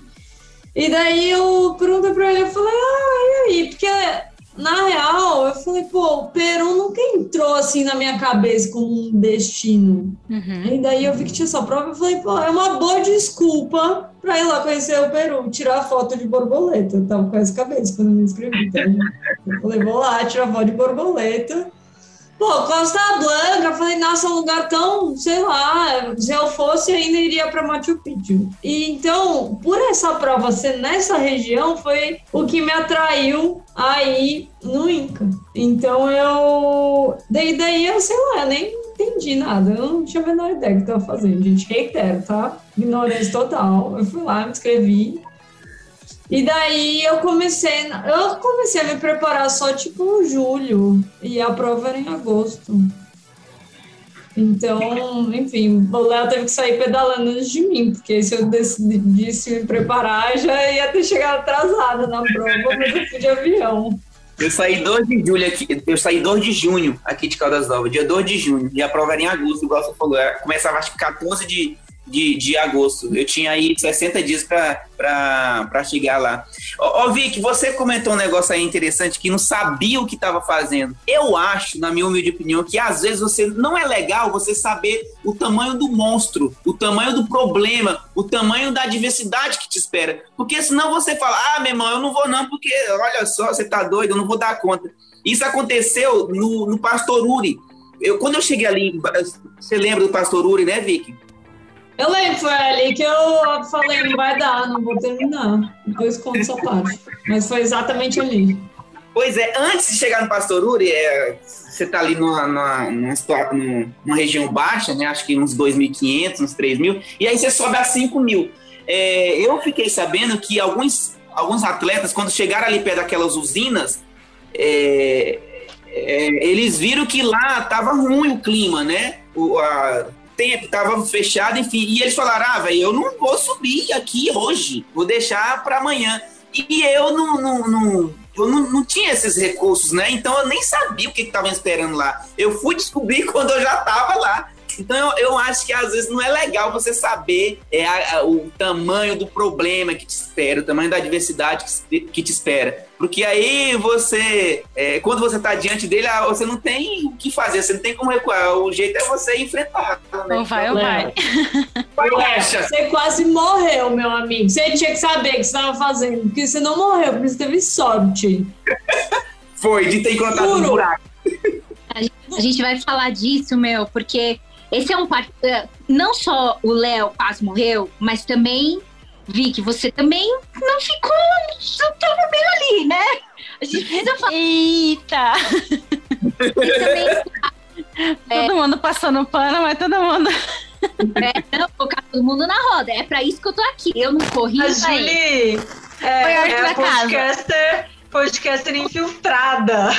Todo mundo, todo mundo empurrou a linha ali do, do, do seu, dos seus limites um pouquinho, alguns quilômetros. Só para a galera entender um pouquinho que tá ouvindo a gente, né? Eu, eu sei que eu falei, mas acho que é importante a gente falar de novo, né? A Inca, a Inca tem superlativos, assim. Porque o Peru é um superlativo. Para quem não cicloviaja, a Cordilheira Blanca, que é por onde a Inca passa, boa parte quase toda a parte da, da, da, da Inca na cordilheira, então ela começa no nível do mar, começa na costa do Pacífico, eles pedalam um pouco pelo Pacífico, e aí nos primeiros 300 quilômetros eles já sobem a 3 mil de altitude. Para ter uma ideia, isso, isso é já é o, o ponto, os 3 mil, já a partir dos 2.500, 2.700, já começa a sentir o sorote, né, que é o mal de altitude subir isso é, 300 quilômetros, em 300 quilômetros no primeiro de corrida, de bicicleta, as pessoas, as pessoas desmaiam. Tem, tem, tem gente que fala de, de gente que desmaia no ônibus. Nossa. Imagina você pedalando. Então, para vocês, só para ter uma ideia, assim, por exemplo, o Rob, que, é, que foi um, um dos participantes da Inca em 2018, acho que ele é inglês, se não me engano. O Rob, é, ele, ele, se, ele dormiu durante quase 10 dias em uma tenda, é, uma tenda feita para de hipóxia, onde para estimular as células do sangue dele lá em Londres, isso em Londres. Tá. Parando para corrida. Olha o, olha o nível de preparo para essa corrida. Então, uhum. parando 10 dias antes de voar para o Peru, ele já estava dormindo com menos oxigênio. Com menos oxigênio para estimular a produção de células vermelhas no sangue, para ele ah. não sentir tanto sorote. Aí ele chegou no Peru, ele foi para Carramarca. E depois de Carramarca, ele foi para que é a 2,700. Depois de Carramarca, que é a, a, primeira cidade mais alta que eles chegam, ele foi para Huamacucho, que é um pouquinho mais alto ainda, 3.100 lá. E aí ele ficou treinando lá por alguns dias. Ele só desceu para E isso, eles faziam monitoramento da quantidade de, de oxigênio no sangue diariamente, três vezes por dia. Ele tem uma tabela marcada. Caramba! Então, esse é o nível. Nerd, assim, nível. E a gente não tá falando de um cara que exagerou. Isso é o tipo de preparo que a Inca Divide requer. É o tipo de preparo que vir pedalar na Cordilheira Blanca requer. Eu, eu tô subindo a cordilheira, é, eu fiquei em Carramarca quase 15 dias. Uhum. Passando mal, passando mal, dor de cabeça, vômito, tontura, é, como o Léo falou, né? Caganeira. Meu, eu tive tudo. Eu, e eu passo muito mal. Caramba! E, aí, e é isso, a Cordilheira Branca, ela é, ela é um dos destinos do ciclo, da ciclo, da cicloaventura mais famosos do planeta. Então a Inca tem todos esses superlativos. Uhum. E esses dois, um decidiu fazer, vamos fazer, ah, vamos. O outro foi pedalando de chinelo. Meu, a gente tem aí um negócio que terminar essa prova em si precisa, a gente precisa falar, meu, é, é a razão desse podcast é, é, é essencial. A gente precisa falar disso. Concordo, concordo.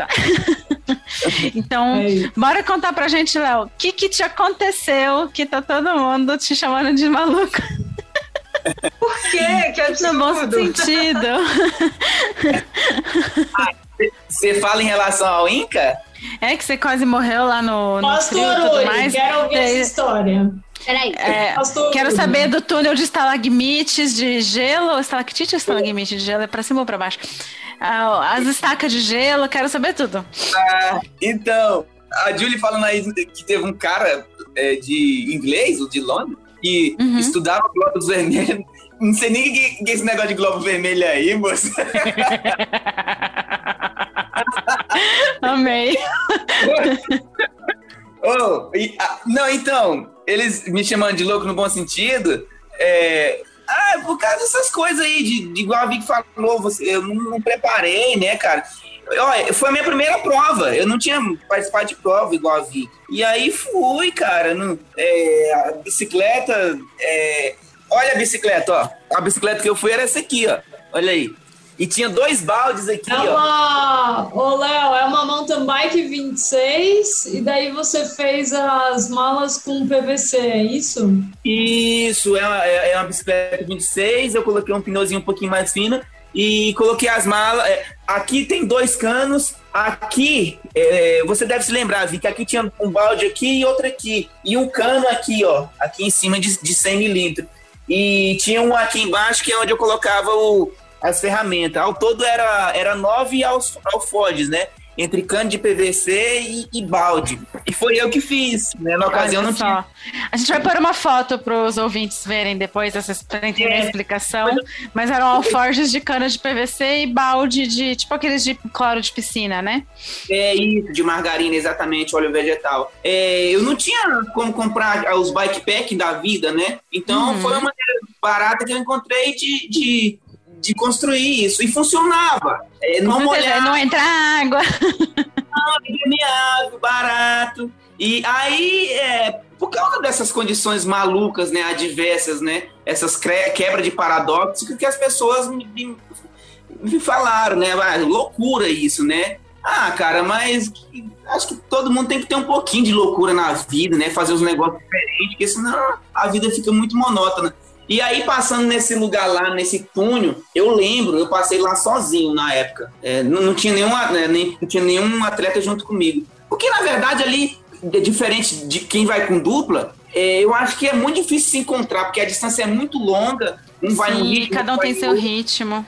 É, então é muito difícil se encontrar. Aí eu, eu lembro que eu passei lá, eu até perguntei a Júlia se quando ela passou lá, ela viu aqueles negócios de gelo. é, a água vai descendo e vai congelando, e fica umas pontas, uns negócios, velho. E eu passei, ah, tipo assim, caladinho, porque eu já vi, vi filmes que parece quando você grita, ah, o negócio parece que despenca, né? Eu não sei se isso é verdade. Mas É, eu acho que não vai despencar tipo uma estaca que vai te furar no meio, que nem no filme. É. Mas. mas deve cair, assim, com barulho. aí eu passei bem caladinho. E é grande o, negócio. o. Estalactite, gente, lembrei. Estalagmite é de baixo pra cima, estalactite é de cima pra baixo. Eu sei que era Aí eu atravessei lá. E no, e no, no Pastor Uri foi, foi essa ocasião, né? Eu não sabia o que me esperava lá em cima. Cheguei ali nas usinas, ali no, no negócio de minério ali. Eram de tarde, né? É, eu falei, ah, vamos subir. E aí subi. Quando foi três horas da madrugada, eu tava lá no pico, no pico mais alto, mais alto da prova, a 5 mil metros de altitude, eu acho. E aí tava tendo tempestade lá de neve, é, vento e frio, rapaz. E aí eu, graças a Deus, encontrei um, uma caverna, um buraco lá e, e fiquei lá abrigado até, até de manhã, até o sol, o sol raiar. Então, Caramba, que perrengue. o que, me o que marcou muito essa, essa para mim foi, foi essa, essa situação que aconteceu lá no, é, no Pastoruri. Lembrando que a gente tem um, um, um aparelhozinho do Spot, a, a organização dá pra gente, né? Aí se você tiver em situação de risco, você aperta e depois de Tá. algumas horas Um botão de Esse emergência. É, mas é, eu, eu, não, eu não achei a, a, a situação o suficiente para apertar. Eu achei que eu não tava. tipo assim, ah, é, tô tendo um riscozinho aqui, mas acho que dá pra Acho que dá, acho que dá, acho que dá. apertar esse negócio, não. Porque se você aperta, é, é, aí você sai da prova, né? Tá fora da Esse- prova, né? Uhum. Aí faltava tipo 400 quilômetros. É, é, Esse ponto da prova é tipo o 1.300, 1.400. Faltava é, menos de um terço da prova. Eu falei, ah, rapaz, eu vou esperar amanhecer, né? Ver se melhora o tempo e, e- e- e aí eu não vou apertar esse negócio, não. E aí é isso, foi o que aconteceu. Massa. Parabéns, né? Tipo, pelo Léo, no CD. Hã? Léo, Oi, foi- essa foi a foi o momento mais próximo de apertar o botão de saída. Foi, o- foi o momento mais Sem dúvida, é, foi o momento mais, mais crucial da prova, de questão de dificuldade, e de todos os meus rolês, apesar de ter só três anos, três, quatro anos que eu faço é, cicloviagem, foi o momento que eu, é, eu tive mais medo, mas ao mesmo tempo mais, mais fé, se é que vocês me entendem. É, foi o momento mais louco de todas as minhas cicloviagens, porque ali realmente eu tava, eu tava correndo sério risco de, de, de morrer. É, eu lembro que ah, eu, eu não dava conta de, de, de frear a bicicleta 100%, porque os dedos não fazia isso. É, eu lembro que para beber, eu pegava a, a- a garrafinha e não, não conseguia distorcer assim. Eu colocava assim garrafa e, e com as duas mãos assim, desrosqueando, sabe? E, e eu lembro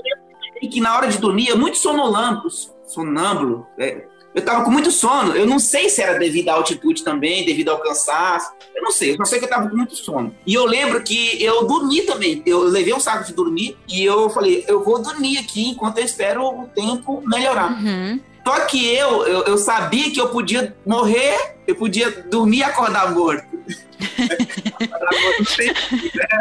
Então, assim, eu poderia morrer dormindo, por, sei lá, hipotermia. Eu lembro que eu colocava o celular para despertar, de meia em meia hora. Eu tirava aqueles cochilos, que era muito rápido. Eu, eu fechava o olho, meia hora já passava assim, rapidão. Caramba. Então eu tive essas preocupações, né? De, de... E eu lembro também que eu levei, ó. Peraí, deixa eu ver se eu acho aqui.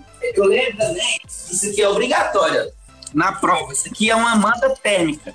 Tá. Isso aqui é obrigatório. Muito prova. útil. É muito útil. Eu lembro que lá na- ne- nessa caverna, eu rasguei isso aqui e coloquei nas extremidades, porque tava muito ruim, os meus pés, as minhas mãos. Eu tava perdendo ali a, a Uhum. sensibilidade. E eu lembro que eu rasguei isso, dividi em partes e enrolei na- na- nos pés, é, nas mãos. Então isso aqui, ó, cara, isso aqui foi muito útil pra mim. E foi isso que aconteceu. Caramba. É, o cober... essa mantinha térmica tá na lista que a gente fez uns tempos, num episódio, uns tempos atrás, de que 10 coisas que é essencial levar numa cicloviagem e tudo mais. Tipo, porque você nunca sabe quando você pode pegar um frio lascado à noite e, e ter perigo de pegar uma, de, de uma hipotermia, assim, do nada, assim. Aqui no Brasil mesmo, dependendo de onde você estiver. Exatamente.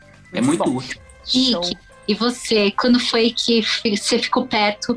Eu, eu sei de pelo menos duas situações em que você ficou muito perto de desistir, né? Eu desisti, na verdade, né, Juchu? Mas daí eu tive que desistir de desistir, porque para desistir você tinha que pedalar 150 quilômetros. Falei, bom. Desistir não era fácil, né? Não era desistir, você não podia parar sentado onde você tava. O Inca é tão difícil que é até difícil de vocês desistirem na prova, gente. Esse é o nível Caramba. de dificuldade dessa prova. Mas... Qual foi a hora que você quase apertou o botão, então? Então, eu até perdi o botão, depois eu conto essa história, mas eu. Eu, cara, eu fiquei muito mal. Assim, Rua Machuco, eu, eu tive, eu juro, os piores 20 quilômetros da minha vida. Foi, foram o trecho entre. ah, bom, enfim, até chegar em Rua Machuco, que fica, ah, sei lá, três e lá vai. Você tem uma serra e depois fica meio plano. E quando eu terminei essa serra, essa serra devia ter umas 20 curvas, porque lá tem muita curva, né? Eu vomitei em literalmente todas as curvas. Se eu chegava a fazer curva, eu vomitava. Chegava a fazer curva, vomitava. Cheguei lá em cima tão fraca que eu deitei no chão e eu lembro de falar, Bruno, só me deixa aqui.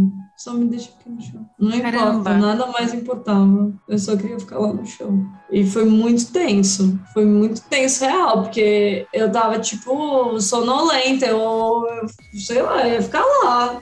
Mas depois, né, daí senta, toma uma água, mete um whey. Eu levei destrose, né, que é açúcar. Então eu só terminei porque eu tinha água com açúcar. Senão eu não teria terminado, porque eu não comia. Eu fiquei seis dias sem comer.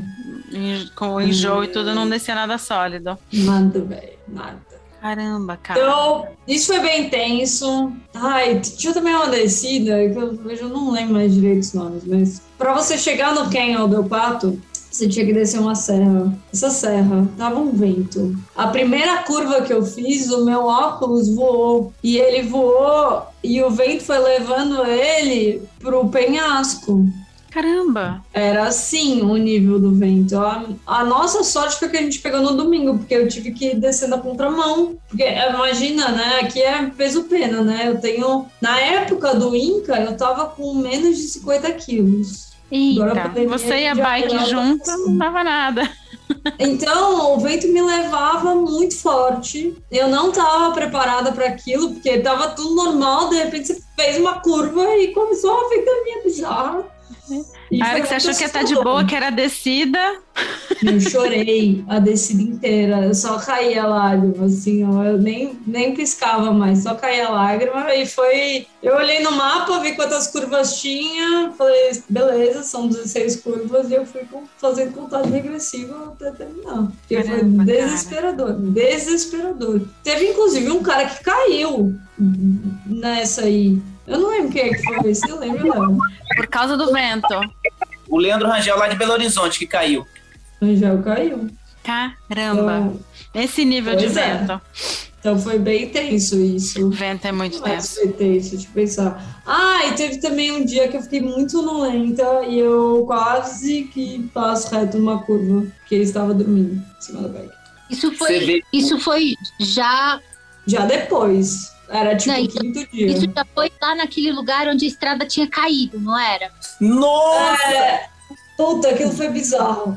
Teve isso também. Bizarro demais, Vic. Vic, que horas, que horas do dia você chegou ali naquele ponto? Não, eu passei de manhã, então eu vi a estrada caída, mas eu fiquei pensando, acho que se tivesse sido à noite eu teria ido Eu- reto e caído. Eu passei ali 9 horas da noite. Eu tava indo. Eu falei, caralho. Eu olhei assim, ó, eu na bisa, eu falei, cadê a estrada? Aí eu fui lá no Maps.me, aí eu olhei que tinha um atalho. Eu voltei. Você voltou, Vic? O que, que você fez ali? Não, eu fui pelo ladinho ali, eu tive que empurrar, mas como eu tava de manhã, eu conseguia ver. Ah. E bem do ladinho onde a pista tinha caído, tinha mais ou menos, sei lá, eu acho que não dava nem um metro de, de largura, tanto que eu tive que passar meio, meio em cima da bike, assim. Ai, Dei uma misericórdia. Me, me deu até arrepio aqui, só de pensar. Vocês têm foto disso pra gente pôr no, no post Tem. depois? Da... Ei, Tô, tô seguindo a rota da estrada e puf, não tem mais estrada. Ali, Ali eu tive que dar uma volta gigante. Eu voltei, tinha um córregozinho antes de chegar nessa. nessa não sei se você lembra É. desse córrego. Tinha um córregozinho antes de chegar nessa parte destruída da, da, da estrada. Eu, eu lembro que eu voltei ali, dei a volta na serra. Aí saí lá do, do outro lado, perto de, uma, de um pueblozinho, de uma cidadezinha. Eu não vi que dava pra ir é, na beiradinha ali, mas também tava à noite, né? Enfim. Caramba. Eu passo- às vezes eu passo nesses lugares, eu, eu passei em alguns trechos que vocês passaram, não passei em todos, mas passei em alguns trechos. Fiz, fiz boa parte, é, depois da, da Ponta Olímpica, eu segui sul e fui e, vem, e vim direto, né? Vocês desceram de novo, né? É, cruzaram a, a, a Cordilheira Branca de novo. Tem umas horas que eu passo, assim, nos lugares, que eu falo, meu, como foi que eles fizeram isso? Como foi? Como que eles fizeram? Como é que eles estavam em cima da bike pedalando? Eu quero complementar a sua pergunta, Júlia. Como eles fizeram Ah. isso com essa tipo gestão autônoma, né, que a prova exige, sem um carro de apoio, que é comum em provas de longa distância, sem um carro de apoio, sem ter assim saber que vai ter uma vendinha na esquina para você tomar uma Coca-Cola, uma rapadura para recuperar. Como foi esse planejamento, gente, de comida, de tudo? Tipo, Ah, eu, eu não tinha Acho que foi muito diferente, né, Léo? Você foi total freestyle, então você começa contando aí, depois eu conto a minha. Então, é, eu- os meus canos ali da bicicleta, a grande maioria dos canos tinha pão dentro. Então, é, como eu não tinha. Eu lembro que essa, para essa prova eu, eu tinha em torno de uns 150 soles, que é como se fosse 150 reais. O dinheiro lá é muito parecido em questão de valor. E, e eu não.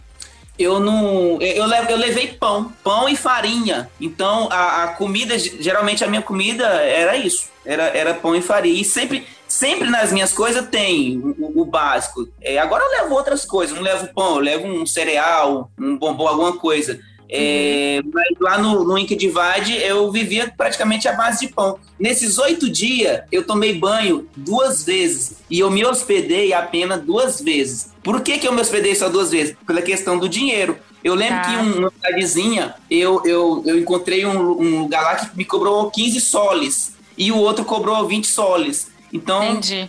eu dormi duas vezes é, durante esses oito dias. E aí aproveitei para tomar banho e lavar o bretelle em si. É, a Vic fez assim, ó. É, tipo assim, nossa senhora, deveria estar no fedor violento. Ô Vic, quantas vezes você tomou banho e quantas vezes você dormiu, se hospedou em hotel lá? Eu dormi todos os dias. Ah! Ostentação. E eu tomei banho quase todos os dias. Só não E o Léo chegou poucas horas a, a menos, né? Só. Aí, ó. Ah, não, Fi. Antes de mais nada. Não, mas é porque, Léo, é o seguinte, antes de mais nada, você estava de férias. Então eu acho que eu sou meio meio termo entre a Júlia e você, porque eu parei para tirar uma foto. Teve lá o dia da, do evento da cidade, fui lá assistir. Eu fiquei mais. Hum, lá, eu queria turistar um pouco também, sabe? Mas eu. Então, mas com relação à alimentação, eu, eu fui num nutricionista para entender, porque eu queria entender como é que funcionava a alimentação. E tem várias coisas interessantes, assim, o seu corpo absorve um- uma determinada quantidade de carboidrato, e daí você começa a entender carboidrato, proteína, um pouco de gordura, tem também água, né? Quanto, quanto de água o meu corpo sua por hora. Tudo isso eu descobri. Então foi. Eu, eu, eu fui com bastante. Eu decidi levar bastante peso para levar é, proteína e eu levei um pouco de destrose, que é um, um carboidrato bem leve, e depois eu fiquei usando açúcar. Eu Tá. chegava lá nos restaurantes e pedia lá o café, nosso café deles, vou falar para vocês, sofri, porque é ruim demais. É um solúvel aguado. Tá. Aí daí eles só compensam no açúcar. Então, assim, fi, tem muito açúcar. Daí eu usei açúcar. Eu só Tá consegui comer no primeiro dia, eu comi super bem. E a, a culinária peruana, eu vou falar pra vocês, é um show à parte, porque é boa, meu, até É o pão é bom. É muito bom comer lá, é muito bom comer lá. Então, você saiu daqui dor. com as paradas meio planejadas. Aqui tem restaurante, estou com esse hotel reservado, tudo. É, eu não pra, cheguei a reservar, esse... mas eu tinha, eu tinha o meu dia a dia mapeado. Para mim, isso funciona bem. Legal. Eu gosto de ter uma meta. Então eu tinha o dia a dia mapeado, deu errado, né? Era para terminar em oito, eu acabei terminando em praticamente nove, que passei mausaço. Mas eu já sabia o que, que eu ia fazer, assim, quando começava o dia. Isso para mim funciona bem, funciona melhor do que, sei lá, não sei o que, que vai acontecer, sabe? Vicky, é, você está falando de planejamento, né? A gente sabe que ao mesmo tempo que você gosta de falar do seu planejamento agressivo, você gosta do planejamento ali no papel, bonitinho, por mais que você possa mudar tudo, né? Acho que eu, eu me identifico bastante, assim, eu gosto de ver eu, pessoa ansiosa, hiperativa, gosto de organizar tudo para eu ver e falar, tá, assim funciona. mas eu vou entender que eu posso ir aqui, que eu posso né, mudar isso tá massa, minha cabeça também é bem flexível em relação a essas coisas. Mas aí queria saber como que você se programou, né? Você, usou o Google Maps mesmo na época? Você usou o Strava? Qual foi o aplicativo? Principalmente pontos de referência e enfim. É, como a rota já era dada, eu acabei usando uma ferramenta que chama Ride GPS, porque ela tem uma, uma função que você consegue dividir uma rota em vários dias. E o, o Strava, ele é muito bom quando você cria do zero, não quando você tem uma pronta. Então, eu acabei usando o Ride GPS, é, que inclusive é, é a própria ferramenta que a organização usou para fazer a rota. Eu não olhei, eu olhei um pouco o Google, mas só para ver qual que era da cidade, só que todas as cidades têm uma boa infra lá e até que tem bastante cidade, você não fica tanto tempo assim. É, tá, não é tão ermo. Não é tão ermo. Então foi bem tranquilo. É, sofremos zero. Tirando um dia que a gente pegou um hotel, que não era um hotel, né? É, que era bem, bem simples. E, e daí eu lembro. eu cheguei lá e daí tava tudo cheio de terra, né? A, o quarto, assim. E tinha. E as paredes eram de barro. E daí tinha uma plantinha assim saindo do meio da parede, nascendo. Falei, pô, as minhas plantas lá em São Paulo morrem tudo, aqui nasce no meio da parede. Fiquei me sentindo meio, né, matador de plantas. Mas daí o, a mulher foi não tinha lençol, não tinha nada. Aí ela foi passar, tirar o. Era uma. Cara, era um, é um cartaz de febre aftosa, o lençol. E daí a mulher pegou pra, pra dar uma estendida, meu, voou tanta, tanta terra, que eu falei, eu acho que isso aqui tá mais sujo do que o chão em si. E daí esse foi o maior perrengue que a gente dormiu, mas foi bom demais também dormir super bem porque, né, tava exausta. Então deu bem certo. Massa. Eu sou, eu acho que se eu fosse me meter numa dessas, eu sou do time da Vic. Planejamento, planilha, meta de quilometragem, vou comer em tal lugar. Hum, já vi que só fala bem daqui desse, desse prato de tal restaurante. Aline, eu, eu também, eu concordo com você que tem que ter um planejamento, uma programação, apesar de não fazer nada disso, nem quando eu comecei a pedalar, mas olha só, é, é interessante que você é, que você fale para o seu psicológico que esse suposto planejamento, ainda mais por uma prova das características do Wiki Divide, por mais que você coloque bonitinho ali, você tem que falar pro seu psicológico, olha, a chance de eu seguir esse cronograma aqui 100% Assim, é muito é... baixa. Muito, muito, muito, muito baixa. Então, programe, mas não programe muito e não se frustre, não se frustre se você não conseguir concluir igual você planejou. Porque não, isso com certeza. É, não vai, não vai acontecer igual você, igual você planeja. É verdade. Eu costumo, eu costumo falar, Aline, que a gente precisa incorporar no planejamento, não seguir o planejamento. justo, justo. Porque eu acho que, inclusive, eu acho que é parte do planejamento, é parte da função do planejamento poder saber qual é a sua margem de, de para sair dela, né, dele. Com né? certeza. É gostoso planejar também. É como viver a viagem, o caminho antes. Antes, é. Eu brinco que para viagens assim, eu começo a viajar uns três meses antes das férias, porque eu já tô planejando e tal. Eu, que tá, eu queria perguntar para Vicky é, da expectativa à realidade, né? O que, que hoje, tendo passado não só pela Inca, mas por outras competições, hoje vocês são muito mais experientes do que vocês eram quando vocês fizeram a prova em 2019. Parece que 2019 foi ontem, né? E na verdade, muita coisa passou. Hoje vocês são muito mais, é, mais experientes. E, e eu sei que a Inca foi importante para para mudar muito, né, o, o, perfil de vocês como em cima da bicicleta. Da expectativa à realidade, que que, é, o que, que mudou, o que, que vocês é, achavam que sabiam e que mudou completamente depois da prova. E se vocês pensam em fazer a prova de novo, se ela acontecer, provavelmente vai acontecer. É, e o que que, o que que mudou, né? O que que mudou depois de, de vocês terem feito a prova e quebrado a cara com as expectativas?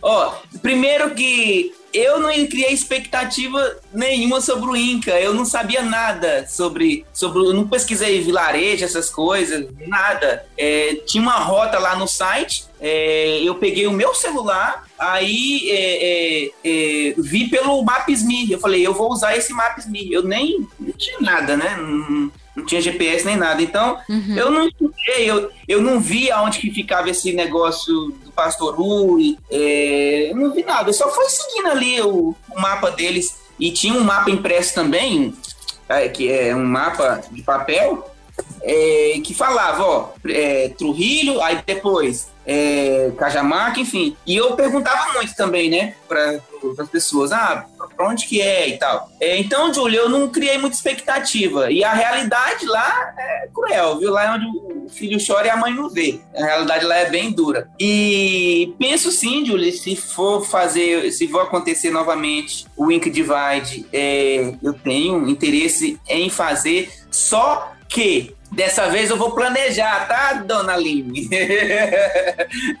e senhora Helena, e senhora Vicky e senhora Julie. Eu vou planejar. Primeiro, agora tem um equipamento, digamos, entre aspas, que é adequado para isso, né? Eu tenho uma bicicleta que dá para competir de igual para igual com os outros atletas, né? E tenho sapatilha, eu vou, eu vou com equipamentos de frio para a região lá, né? Boa. Enfim, eu planejar, né? E mas a Vicky falou no início aí que ela não é muito da vibe de competir, né? Eu também não sou muito dessa vibe. Se vocês olharem, se vocês olharem o, as competições que eu faço, a Helena teve a oportunidade de ver pessoalmente, né, Helena, lá no Bocutucatu. Eu tava filmando com o GoPro lá, entre os caras lá e filmando. Eu gosto de gerar conteúdo para vocês, sabe? A competição fica em segundo plano. Uhum. É, mas, é, agora que a gente está representando algumas, algumas marcas, né, algumas empresas, os caras acabam que, que, querem, né, que o nome da, da empresa deles esteja lá no pódio, né, tipo, ah, você tem que, sei lá, velho, você tem que ganhar esse negócio aí, se você tem bagagem para ganhar, você tem que ir lá e ganhar, né. Então, devido a essas, essas cobranças, alguns seguidores também cobram, né, apesar de uns curtir esse meu jeito, né, de, de, de resenha, de não estar tá muito preocupado com, com pódio, com posição, né? Mas tem uns que cobram. Tipo assim, não, Léo, pô, vai lá, velho, compete com os caras. Então, devido a essas, essas circunstâncias, não é que eu vou mudar por causa de ninguém. Eu acho que você, você tem que dar bem consigo mesmo, né? E, e, e se por consequência a galera gostar do que tu faz, legal. Porque você mudar, você não vai conseguir fingir por muito tempo. Então, não mude, não vai nem ter intenção de querer mudar a sua característica porque as pessoas estão pedindo. Mas é legal que você também é, seja acessível a ouvir ideias, né? Ó, o que tal se você fizesse isso aqui, Léo? Tentar complementar o seu jeito natural que você já tem, né? Então, uhum. devido a isso, eu vou tentar, os próximos, eu vou tentar me doar um pouquinho mais para a questão de, de, de, melhorar o Léo mesmo. Tipo, não é nem competir com, com os outros atletas, mas assim, o Léo. Eu acho que o Léo pode é, é, chegar mais rápido no Inca Divide. O Léo pode fazer o Bike Man Brasil em menos tempo. Então, okay. eu, então é, é, nessa onda que eu, que eu, que eu irei fazer esses próximos desafios. Vou tentar ser melhor do que eu fui antes. Boa, muito bom. E a, é, e a... Eu não tenho essa pressão do Léo, então vou continuar. Boa. É, não, mas eu acho que eu aprendi bastante também. É, eu aprendi muito sobre o jeito que eu gosto de correr, isso para mim foi, foi legal. Uhum. E eu também aprendi um pouco sobre ritmo e quantas horas para mim funciona pedalar. Então, por exemplo, virar à noite é um negócio que para mim não funciona bem. Eu, ah. eu prefiro sentar dormir do que ficar virada. Uhum. Eu gosto de ter meta. Então, assim, isso eu aprendi muito com o Inca. Foi muito legal esse processo para mim. Massa. É, acho que é isso, né? Ô, Júlia, deixa eu perguntar uma coisa no começo, eu acabei não respondendo por que, que mulheres é, pouco se inscrevem. Boa. E eu tive um, uma experiência muito interessante, muito menos no, no Inca, mas mais aqui no Brasil, que o Drop apoiou né, o Bikeman do Brasil. E a gente é, sorteou uma inscrição feminina, que inclusive quem ganhou foi Jéssica. É, e eu estava incentivando muita gente a se inscrever para ganhar, né? Tentar ganhar uma chance de ganhar. E muito que eu ouvi é que, putz, ah, não, eu não sou capaz, ah, é muito difícil e tal. E o que eu sinto um pouco, um pouco, infelizmente, é que a gente, como mulher, é ensinada a arriscar pouco. Então a gente nem tenta. A gente já acha que a gente não vai conseguir. E, e daí eu falei, mas gente, tipo, aqui na Mantiqueira, qualquer coisa você desiste, você tá ali na dúvida, você pega um ônibus e vai embora. Não é que nem uhum. o que você desiste de desistir. Então seria uma ótima oportunidade de testar e ver o que, que vai dar. Mas eu sinto que existe uma pressão muito grande de, de falhar, infelizmente. Eu acho que, Vicky, eu, meu, tão feliz de ouvir você falar isso, né? Porque acho que tá aqui uma oportunidade da gente da gente apontar o que, que significa o machismo estrutural, né? Porque não é que tem alguém lá te impedindo ou alguém falando para você que para você não se inscrever. Não quer dizer que mulher é mais ou mulher é menos, não tem a ver com isso. Tem a ver com toda uma estrutura que desencoraja antes mesmo da decisão ser tomada. E aí, quando, por exemplo, uma inscrição, quando as pessoas falam assim, ah, inscrição para mulher tem que ser mais barata. Tem que ser mais barata, porque qualquer obstáculo, qualquer ponto de resistência é significativo para derrubar esse tipo de barreira. Por isso que quando, a, quando o Drop colocou lá a inscrição, né, o concurso, eu também compartilhei com um monte de gente. Por isso que é tão importante. E as pessoas falam assim: ah, isso é assistencialismo, ah, isso é machismo reverso, é, sabe? Gente, é, eu acho que essa daí é uma ótima oportunidade de a gente conversar, de a gente mostrar de um jeito muito, muito sutil. Parece que não é nada muda tudo. Eu queria dar dois relatos sobre isso, assim. Eu converso muito, isso que a, que a Vicky falou é muito caro para mim, porque eu converso, faço essa reflexão muito na minha cabeça, né? Na virada de chave que foi a bicicleta na minha vida. É, em 2015, no mestrado, quando eu mudei para BH para fazer mestrado, eu não tinha nenhuma relação com bicicleta assim, né, a minha relação tinha parado na infância com a da maioria das mulheres, né, da calorzinha rosa que ficou ali e, e a gente, sei lá, deu, vendeu, enfim. E, e aí eu mudei para BH sem lenço, sem documento, empregada doida, né? Tipo assim, tinha um emprego massa, recém-formada, 40% de aumento era a proposta que estava na minha mesa, fui ser bolsista em outra cidade, sem conhecer ninguém, e sem, sem garantia de bolsa, né? Mas vim que era o que eu queria mesmo. É, e aí eu vim e eu sou muito impaciente, assim, para quem ainda não sabe, muito imperativo mesmo, muito ativa, né?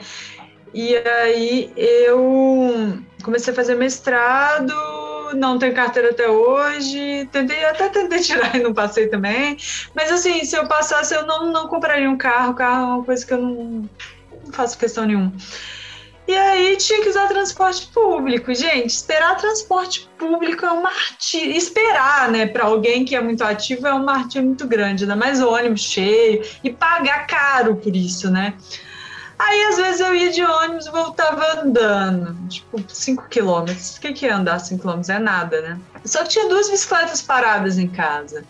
E aí é sempre aquela que todo mundo aqui diz, né? A melhor bicicleta é a que a gente tem em casa. Com certeza. Um dia eu vi uma, uma moça do mestrado é, chegando com uma bicicleta, aquelas bicicletas bem, bem urbaninha, meio bonitinha, verdinha, cheia de, de frufru.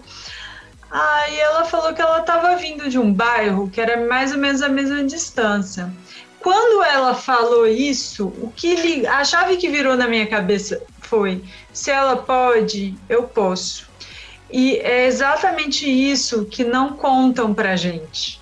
Uhum. Né, que, que a Vic trouxe, que a Júlia está refletindo. As pessoas não contam pra gente.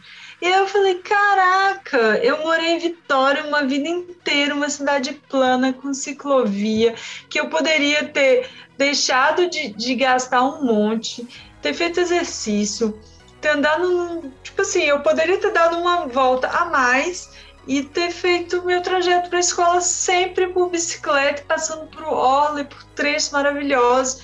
E nunca ninguém me disse que eu podia. Ah, Helena, mas as pessoas não precisam dizer que você pode, que não pode. Óbvio que não. Mas assim, os meninos da escola, eles iam de bicicleta e as meninas não iam, por uma série uhum. de questões, né? Não tinha um e, exemplo, cara, né, para seguir. Quando eu vi outra mulher, é por isso que, que vi que é tão importante, a Julie, né, é tão importante. Porque o Léo, o Léo tá fazendo os trem dele, é foda, é cabuloso.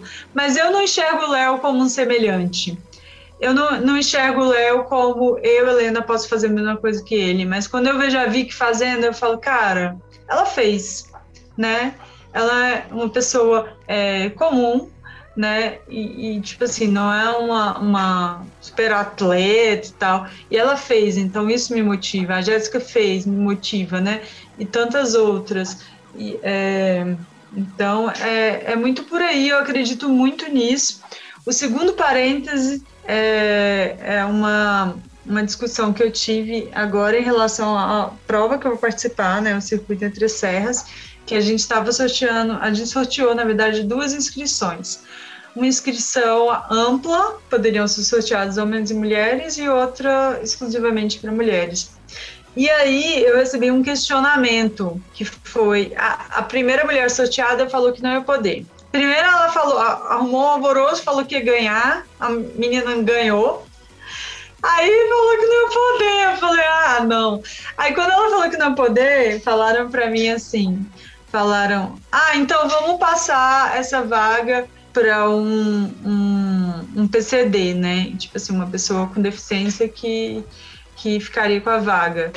Só que assim, eu acho que a gente tem várias lutas, né? Das mulheres, das pessoas com deficiência, dos negros, dos indígenas. Nenhuma luta deve anular a outra. Não se trata disso, as lutas têm que somar. E aí eu falei, gente, eu super entendo, me sensibilizo demais. Tipo, cresci com a minha mãe trabalhando com pessoas com deficiência. Mas, cara, é muito difícil incluir mulheres em prova e é muito difícil fazer esse trabalho, né? Então eu queria muito que a gente tentasse a próxima mulher. E o que eu ouvi foi: tá bom, você vai tentar a próxima mulher até chegar em nenhuma e a gente passa para essa pessoa.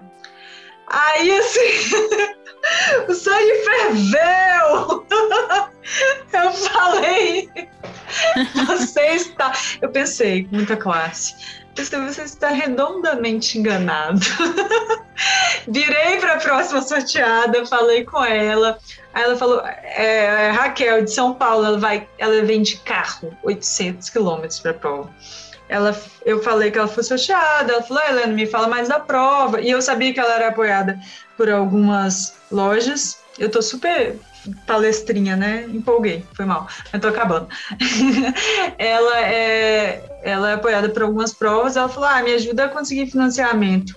Aí eu falei, tá. Aí eu mudei, né? Tipo assim, ah, a prova vai ter 500, 500 pessoas inscritas, os influencers. Aí mandei, tipo, tudo que eu achava que, que tem valor econômico para a loja, enfim.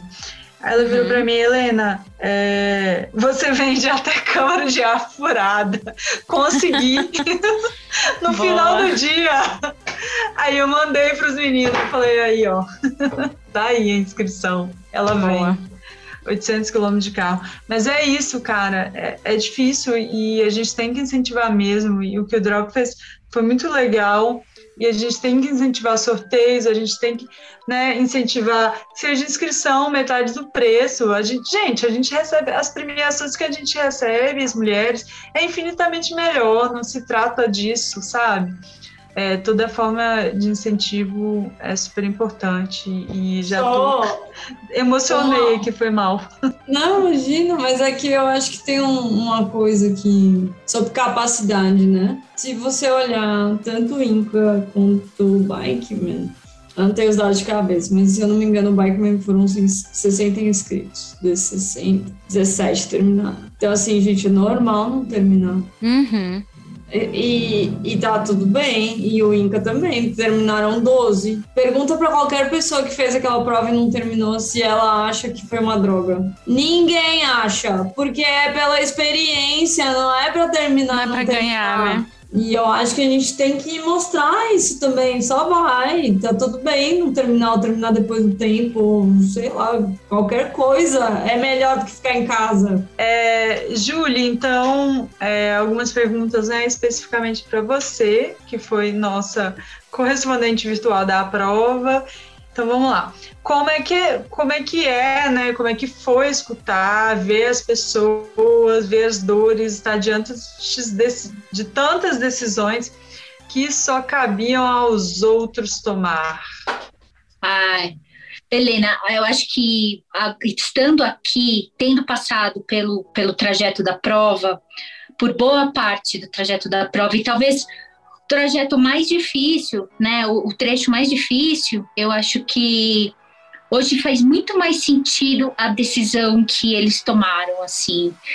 Hoje faz muito mais sentido porque é, o que aconteceu com algumas com alguns ciclistas, a frustração do próprio Mexerica quando ele quando ele se perdeu, quando ele errou ali. Eu, eu, eu passei pelo trecho onde ele, ele subiu ao invés de, de seguir reto e, e lembrei muito, assim, né? Então, e faz muito sentido porque que ele foi para aquele, aquele lado, né? Faz muito sentido porque ninguém estava esperando o vento na, no canhão, no, no canhão do Pato. Ninguém estava esperando. Todo mundo ali é, é um corredor de, fechado de, de, de, de montanhas, e aí do nada vento vem. Ninguém está esperando aquilo né? E aí, quem tá de fora, olhando no mapa, quando a gente olha, parece aquelas corridinhas. Vocês lembram? Eu, eu, sou velho, eu vou, eu vou dar uma. Um, vou denunciar a minha idade. Lembram aquela corridinha de cavalo do Bozo? Que tinha assim, né? Que ficava. E você só ia acompanhando o cavalinho. A gente olhando no mapa, quando a gente olhava, acompanha, né? Quem, quem tá. Quem já acompanhou uma corrida dessas com monitoramento por GPS, é, a gente olha e vê muito em 2D, é muito chapado. Você uhum. não faz uhum. aquele terreno, né? E aí você fala assim, meu, como assim? Só tem essa estrada. Como é que esse cara foi para esquerda em vez de ir para direita? Ou por que, que por que, que você parou ali, sendo que agora é só descida? Meu, quando você tá no terreno, tudo faz sentido, né? E eu acho que acompanhar uma corrida dessas vale muito a pena a gente ir uma vez ou outra é, para o lugar onde acontece a corrida ou, ou fazer uma, uma cicloviagem que seja para entender como é que funciona é, como é que funciona o terreno o que, que significa uma subida de dois graus de, de, de uhum. no final do dia depois de 12 horas de pedalado né o que, que significa cair 3 graus de temperatura.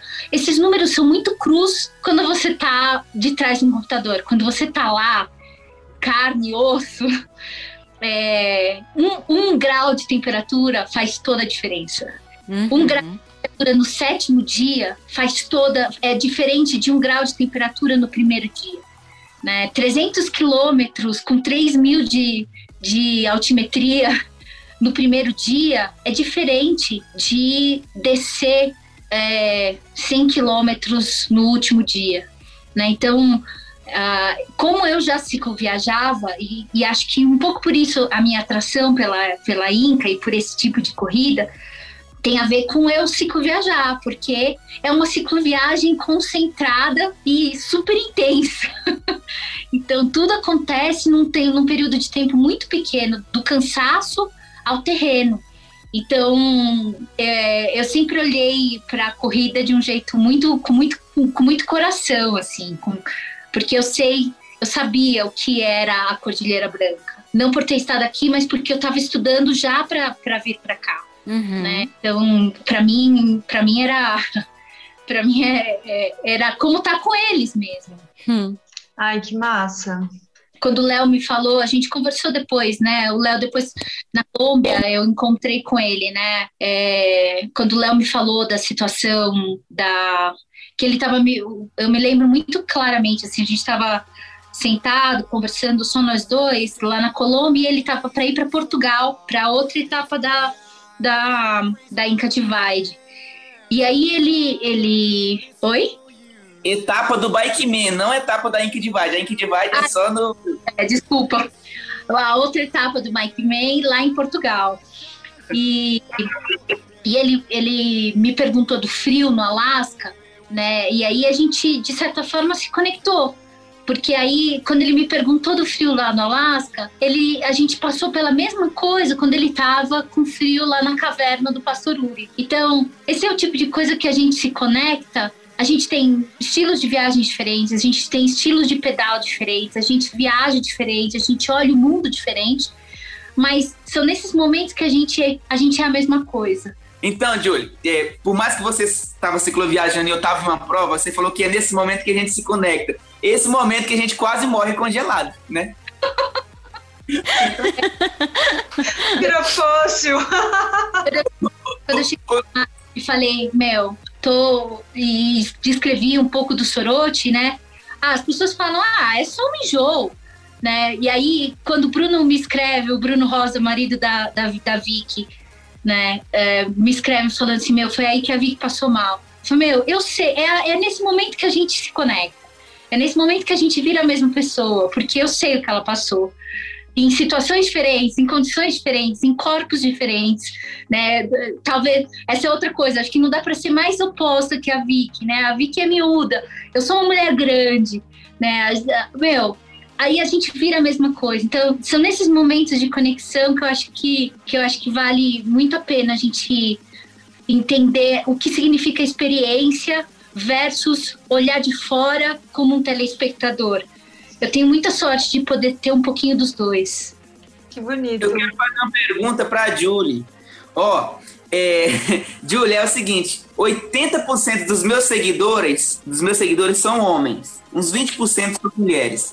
É, mas eu recebo muitas mensagens de mulheres, é, por mais que a Vicky, por mais que a Helena falou, ah, eu, o Léo, é, eu, eu não, eu me inspiro mais na, na Vicky, na, na, na Julie, do que pro Léo. O Léo é uma pessoa comum, é por questão do sexo, né? O Léo, enfim. Sou.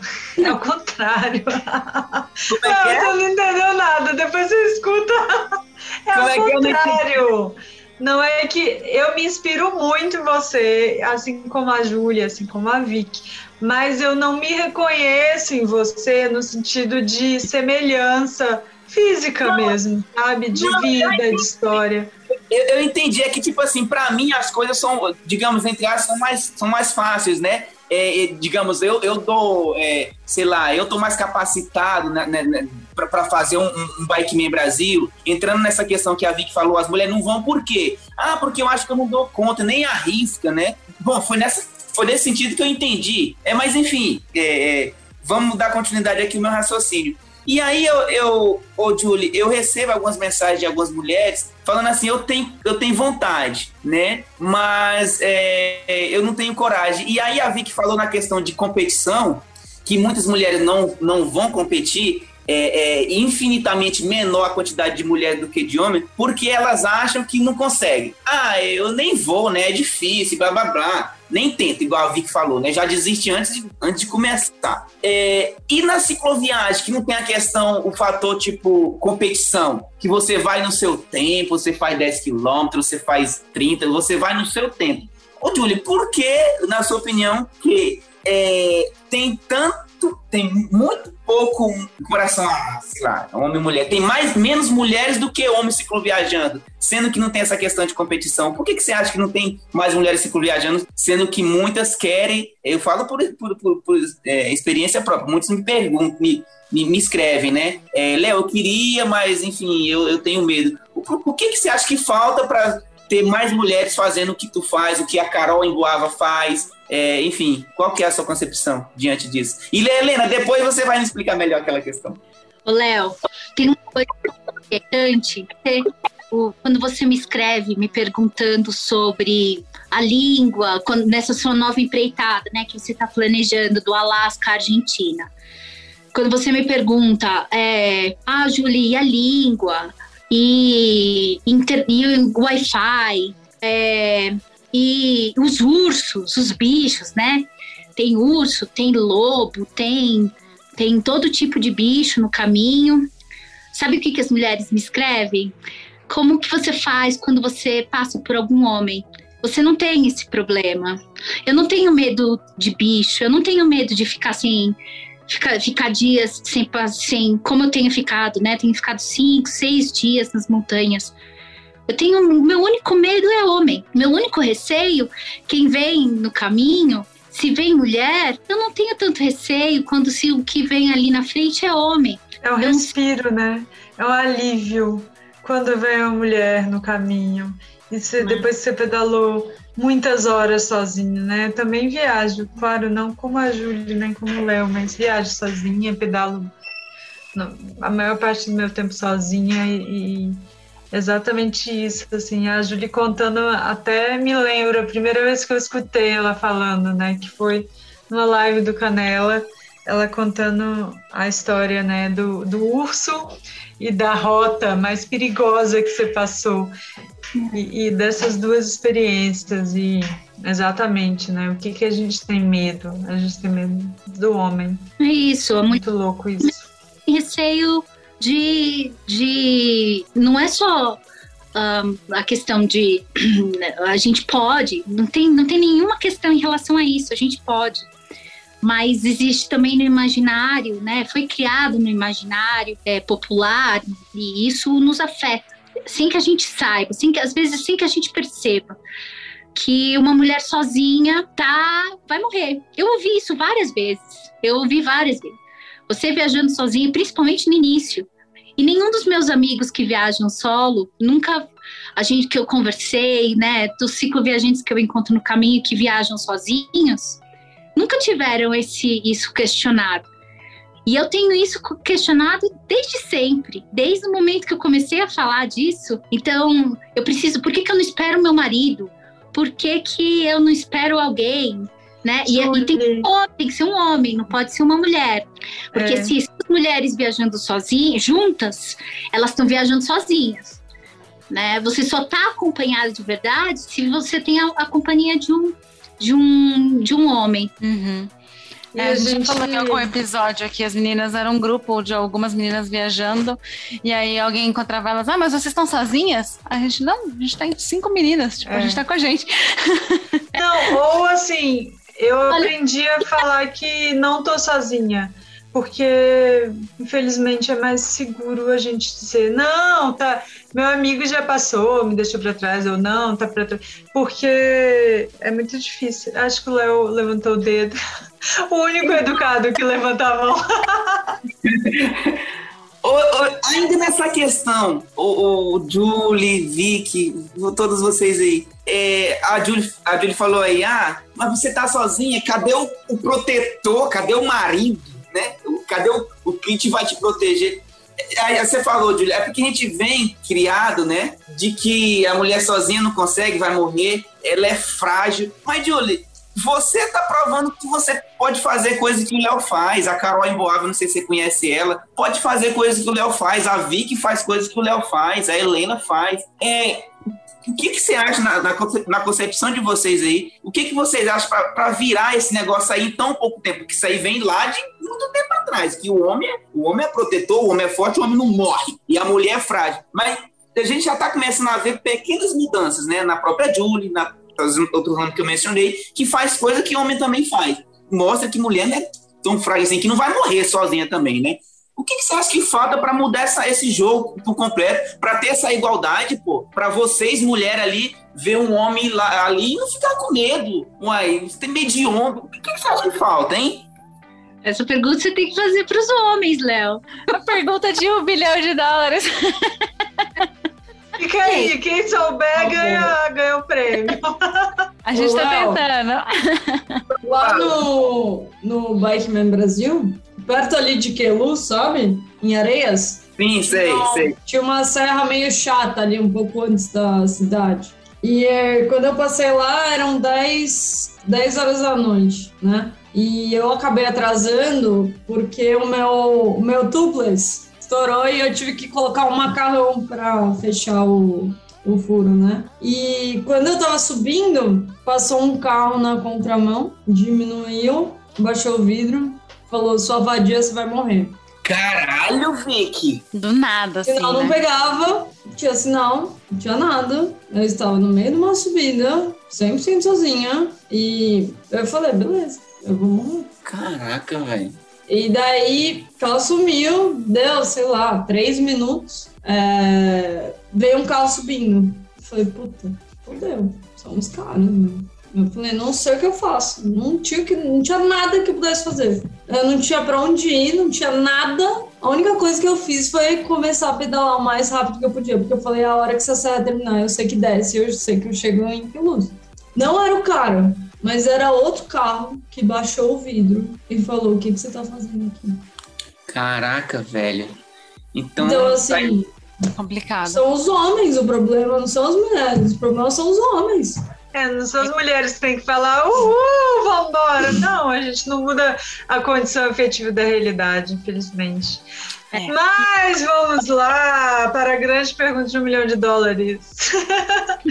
Quais os planos futuros, provas, viagens, longas distâncias, projetos? A gente já pode galera. agendar a próxima gravação da próxima aventura?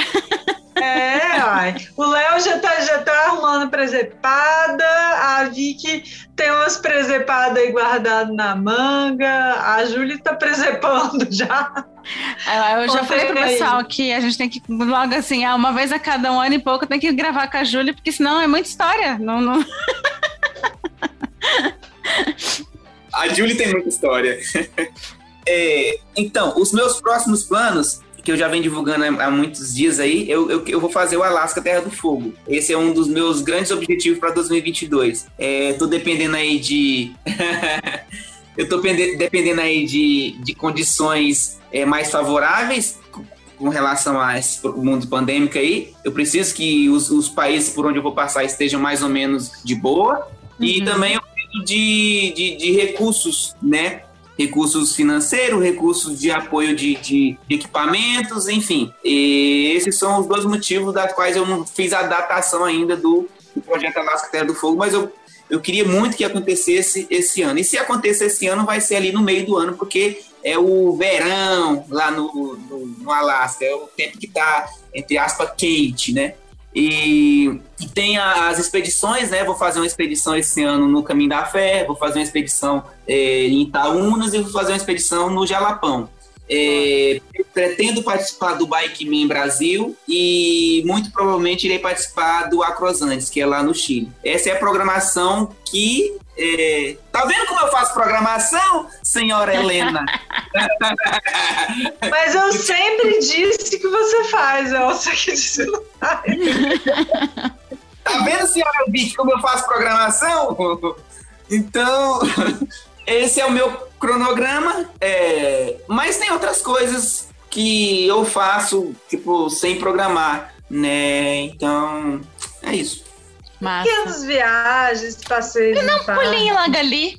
Isso! Quando Exatamente. passar por São Paulo, passa aqui comer um açaí, beleza? Fechou, tamo junto. Vou sair aqui da minha cidade para fazer mil quilômetros em Minas. tipo isso. E você, Gente, Vicky? mas vai, Vicky. Ah, ah, é treta aí depois do Léo, né? Eu fico meio deprimida.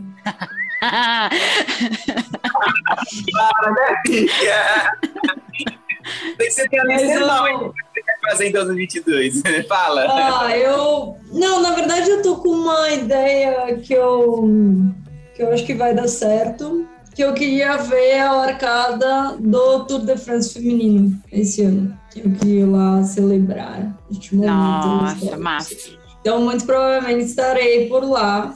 Mas eu não, eu particularmente não amei a rota que elas vão fazer. Então eu vou ver a largada e daí eu quero subir todas as subidas icônicas dos Alpes franceses. Então, Why not? já que, né, já que vai estar lá pra ver, daí eu já falei, ah, já dá pra Assim, já põe na agenda do Beco, Helena, quando que é o Tour de France? Pra pegar a Vicky na volta, assim, fresquinha, pra contar Com pra nós certeza. essa, essa bagunça. É 24 de julho, se eu não me engano. É uma Julho? Lholho, Julho. E daí eu estar volto na dia agenda. 3. Dia três. Boa. Então Yes. vamos lá, vou subir, vou subir um pouco, subir uns morros lá. Vi. Hum. E, e decorar todos os desafios do Strava, né? O, Elas, o ano passado foi o Elas 500, Everest, que mais?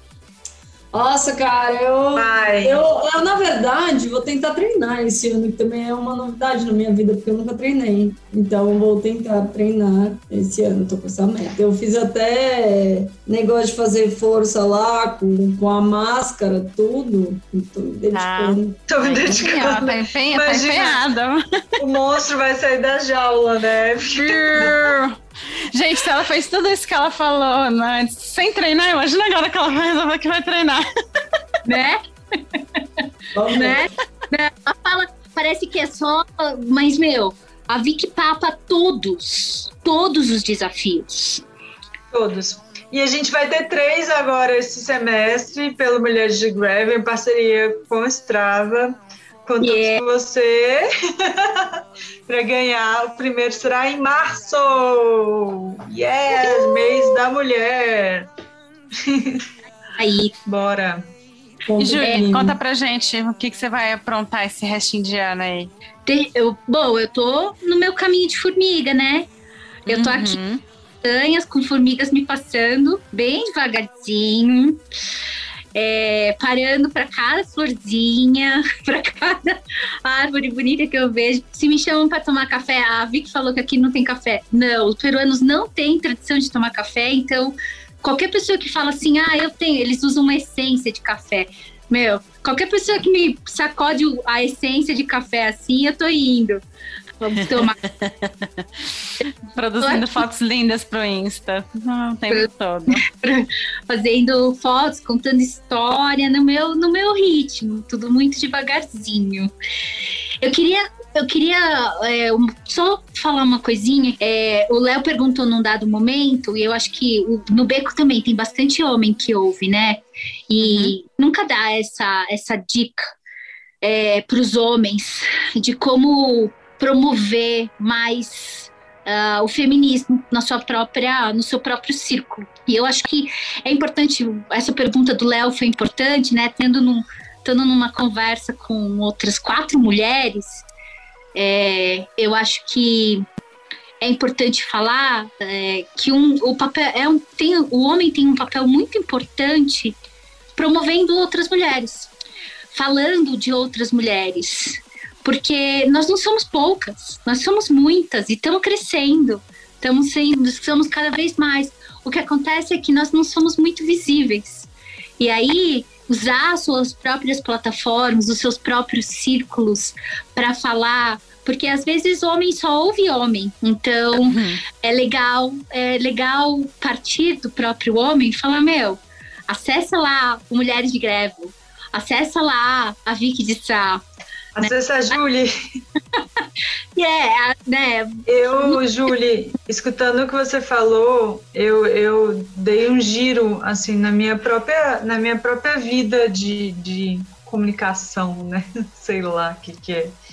Que foi que pra eu, eu entendi que para eu ser eu entendi que para eu ser ouvida, eu teria que promover esse espaço e ser dona da minha própria história. É, senão, eu não seria ouvida. Então, o que, que eu passei uhum. a fazer? Eu passei a montar as pautas e convidar os homens, a montar live e convidar os homens, a falar para os organizadores de prova: eu quero fazer uma live com você e eu quero fazer uma parceria com você. Porque esses convites não chegam para nós.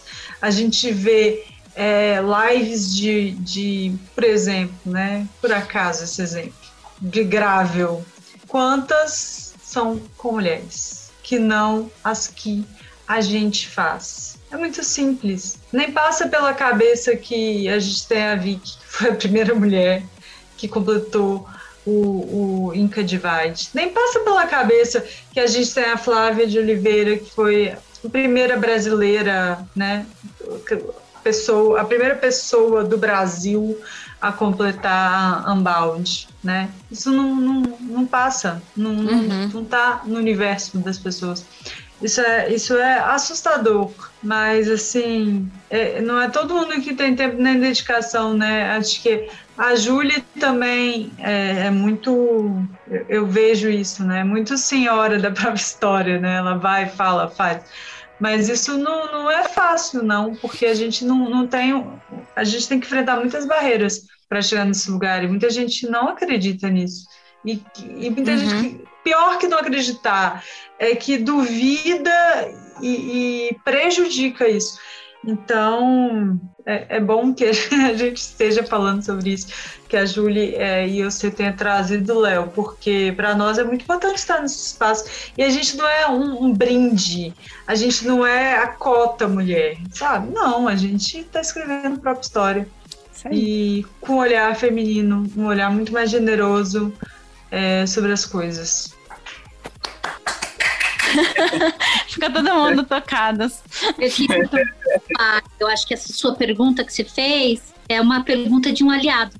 É, numa luta. É verdade. Então eu queria muito, não podia deixar passar a oportunidade de falar isso. Entendi. É, é, é nós como como é, ah, tem essas plataformas aí, né? Eu, você, tem essas redes sociais que impactam muitas pessoas. É, eu sempre, é, eu sempre é, tento, né, usar essas redes sociais aí pra, sei lá, pra chamar a atenção desses negócios aí, cara, dessas injustiças, né?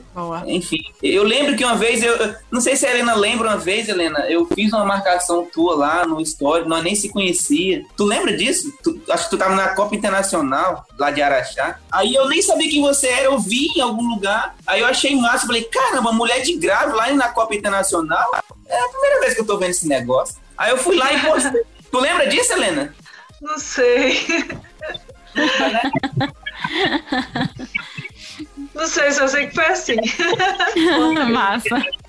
Então, pois é, e aí a gente tenta, né, Julie, é, de, de, de, alguma maneira, né, usar essas ferramentas que a gente tem para chamar a atenção de quem pode fazer alguma coisa, né? E eu acho que dá para fazer alguma coisa, cara. É, pô, tem que parar com essa, essas loucuras aí, né, de essa, essa indiferença aí, né, velho? Porra, velho. É muito é louco verdade. esse mundo de pouquinho em pouquinho a gente vai pegando o que é nosso. É. Muito bom. Pessoal, acho que a gente pode arrumar para o fim do episódio que a gente vai tomar uma bronca do Werther, que o Werther deixou o podcast na nossa mão quando vê a gente está fazendo episódio de três horas. então, tem alguma última palavra que vocês querem dar? Algum último recado que vocês querem deixar? A gente vai por todas as redes sociais, todo mundo, os arrobas, tudo certinho, onde que acha, onde que acompanha, lá na postagem do episódio. Pode. Mas se quiser deixar algum recado, falar, estamos abertos. Pode dar o seu. Vende, vende seu peixe. Acho que a gente, a gente quase terminou também, né? Contando dos planos, onde estamos, o que estamos fazendo. Mas eu queria uhum. agradecer o Beco e essa, esse grupo incrível foi esse bate-papo. Valeu demais. Nos vemos no próximo, na próxima Inca Divide ou na próxima é, é, na próxima ultra corrida, que eu, eu tô sempre acompanhando também. Adoro, Boa. adoro fazer resuminhos do dia. Quem, quem, acompanha, quem acompanha as minhas redes sociais lá, o Insta, sabe que eu acompanho minu- minuciosamente, principalmente quando eu tenho internet. tá todo mundo pra viajar com a gente, né? Cada um no seu estilo. Eu bem devagarzinho, como o Léo super rápido, a Vicky super organizada. É, convidar todo mundo, a Helena nas, tá nas, nas metidas de final de semana, eu tenho acompanhado algumas coisas no, no gravel da Helena, bem, que tá sempre metida numas, numas, numas, nos perrengues enlameados. Ô mulher da lama, meu pai do céu. Aceitei já. Meu mecânico que lute.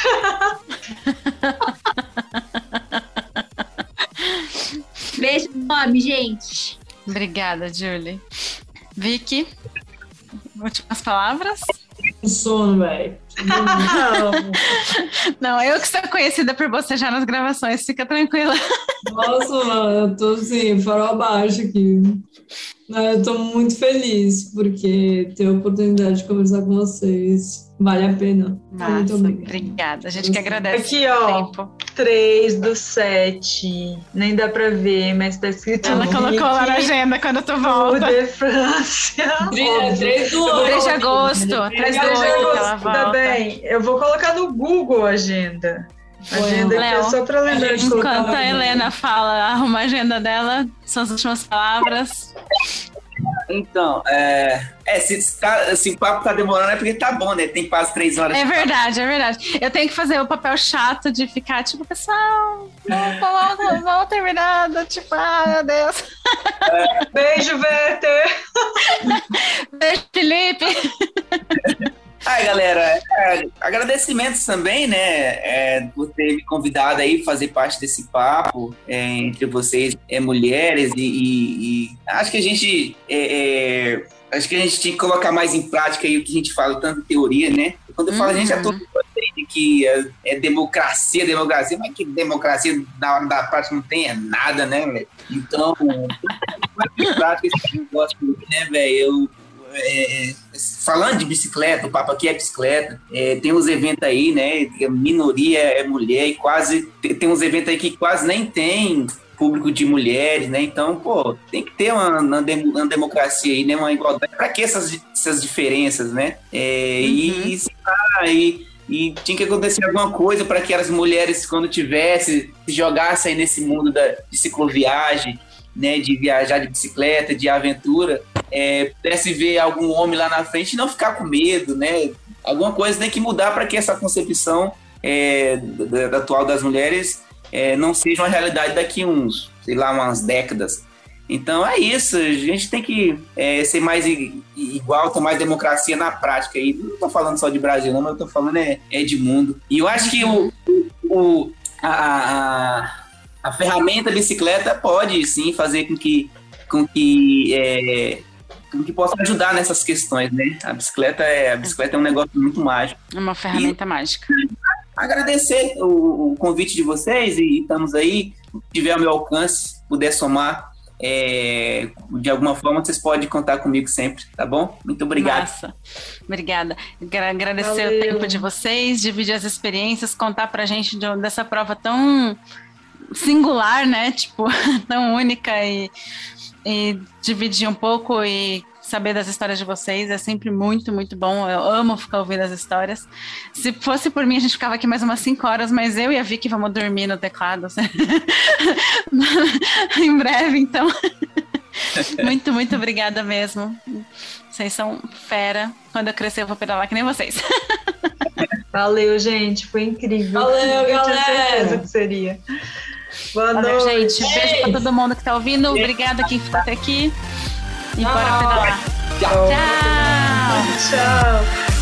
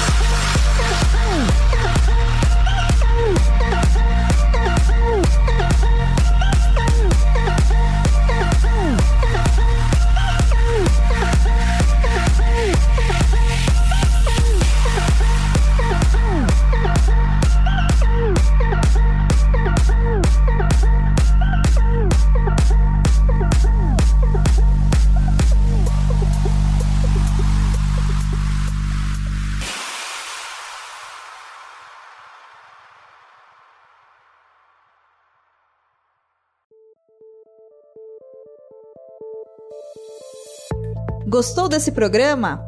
Bom, né? Ele faz parte da campanha hashtag o podcast delas 2022. Procure pela hashtag durante esse mês de março nas suas redes sociais e encontre muitos outros programas promovendo mulheres no podcast. A lista completa dos episódios você encontra em o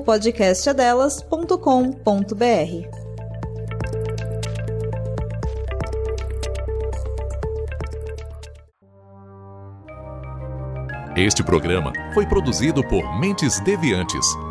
deviante.com.br.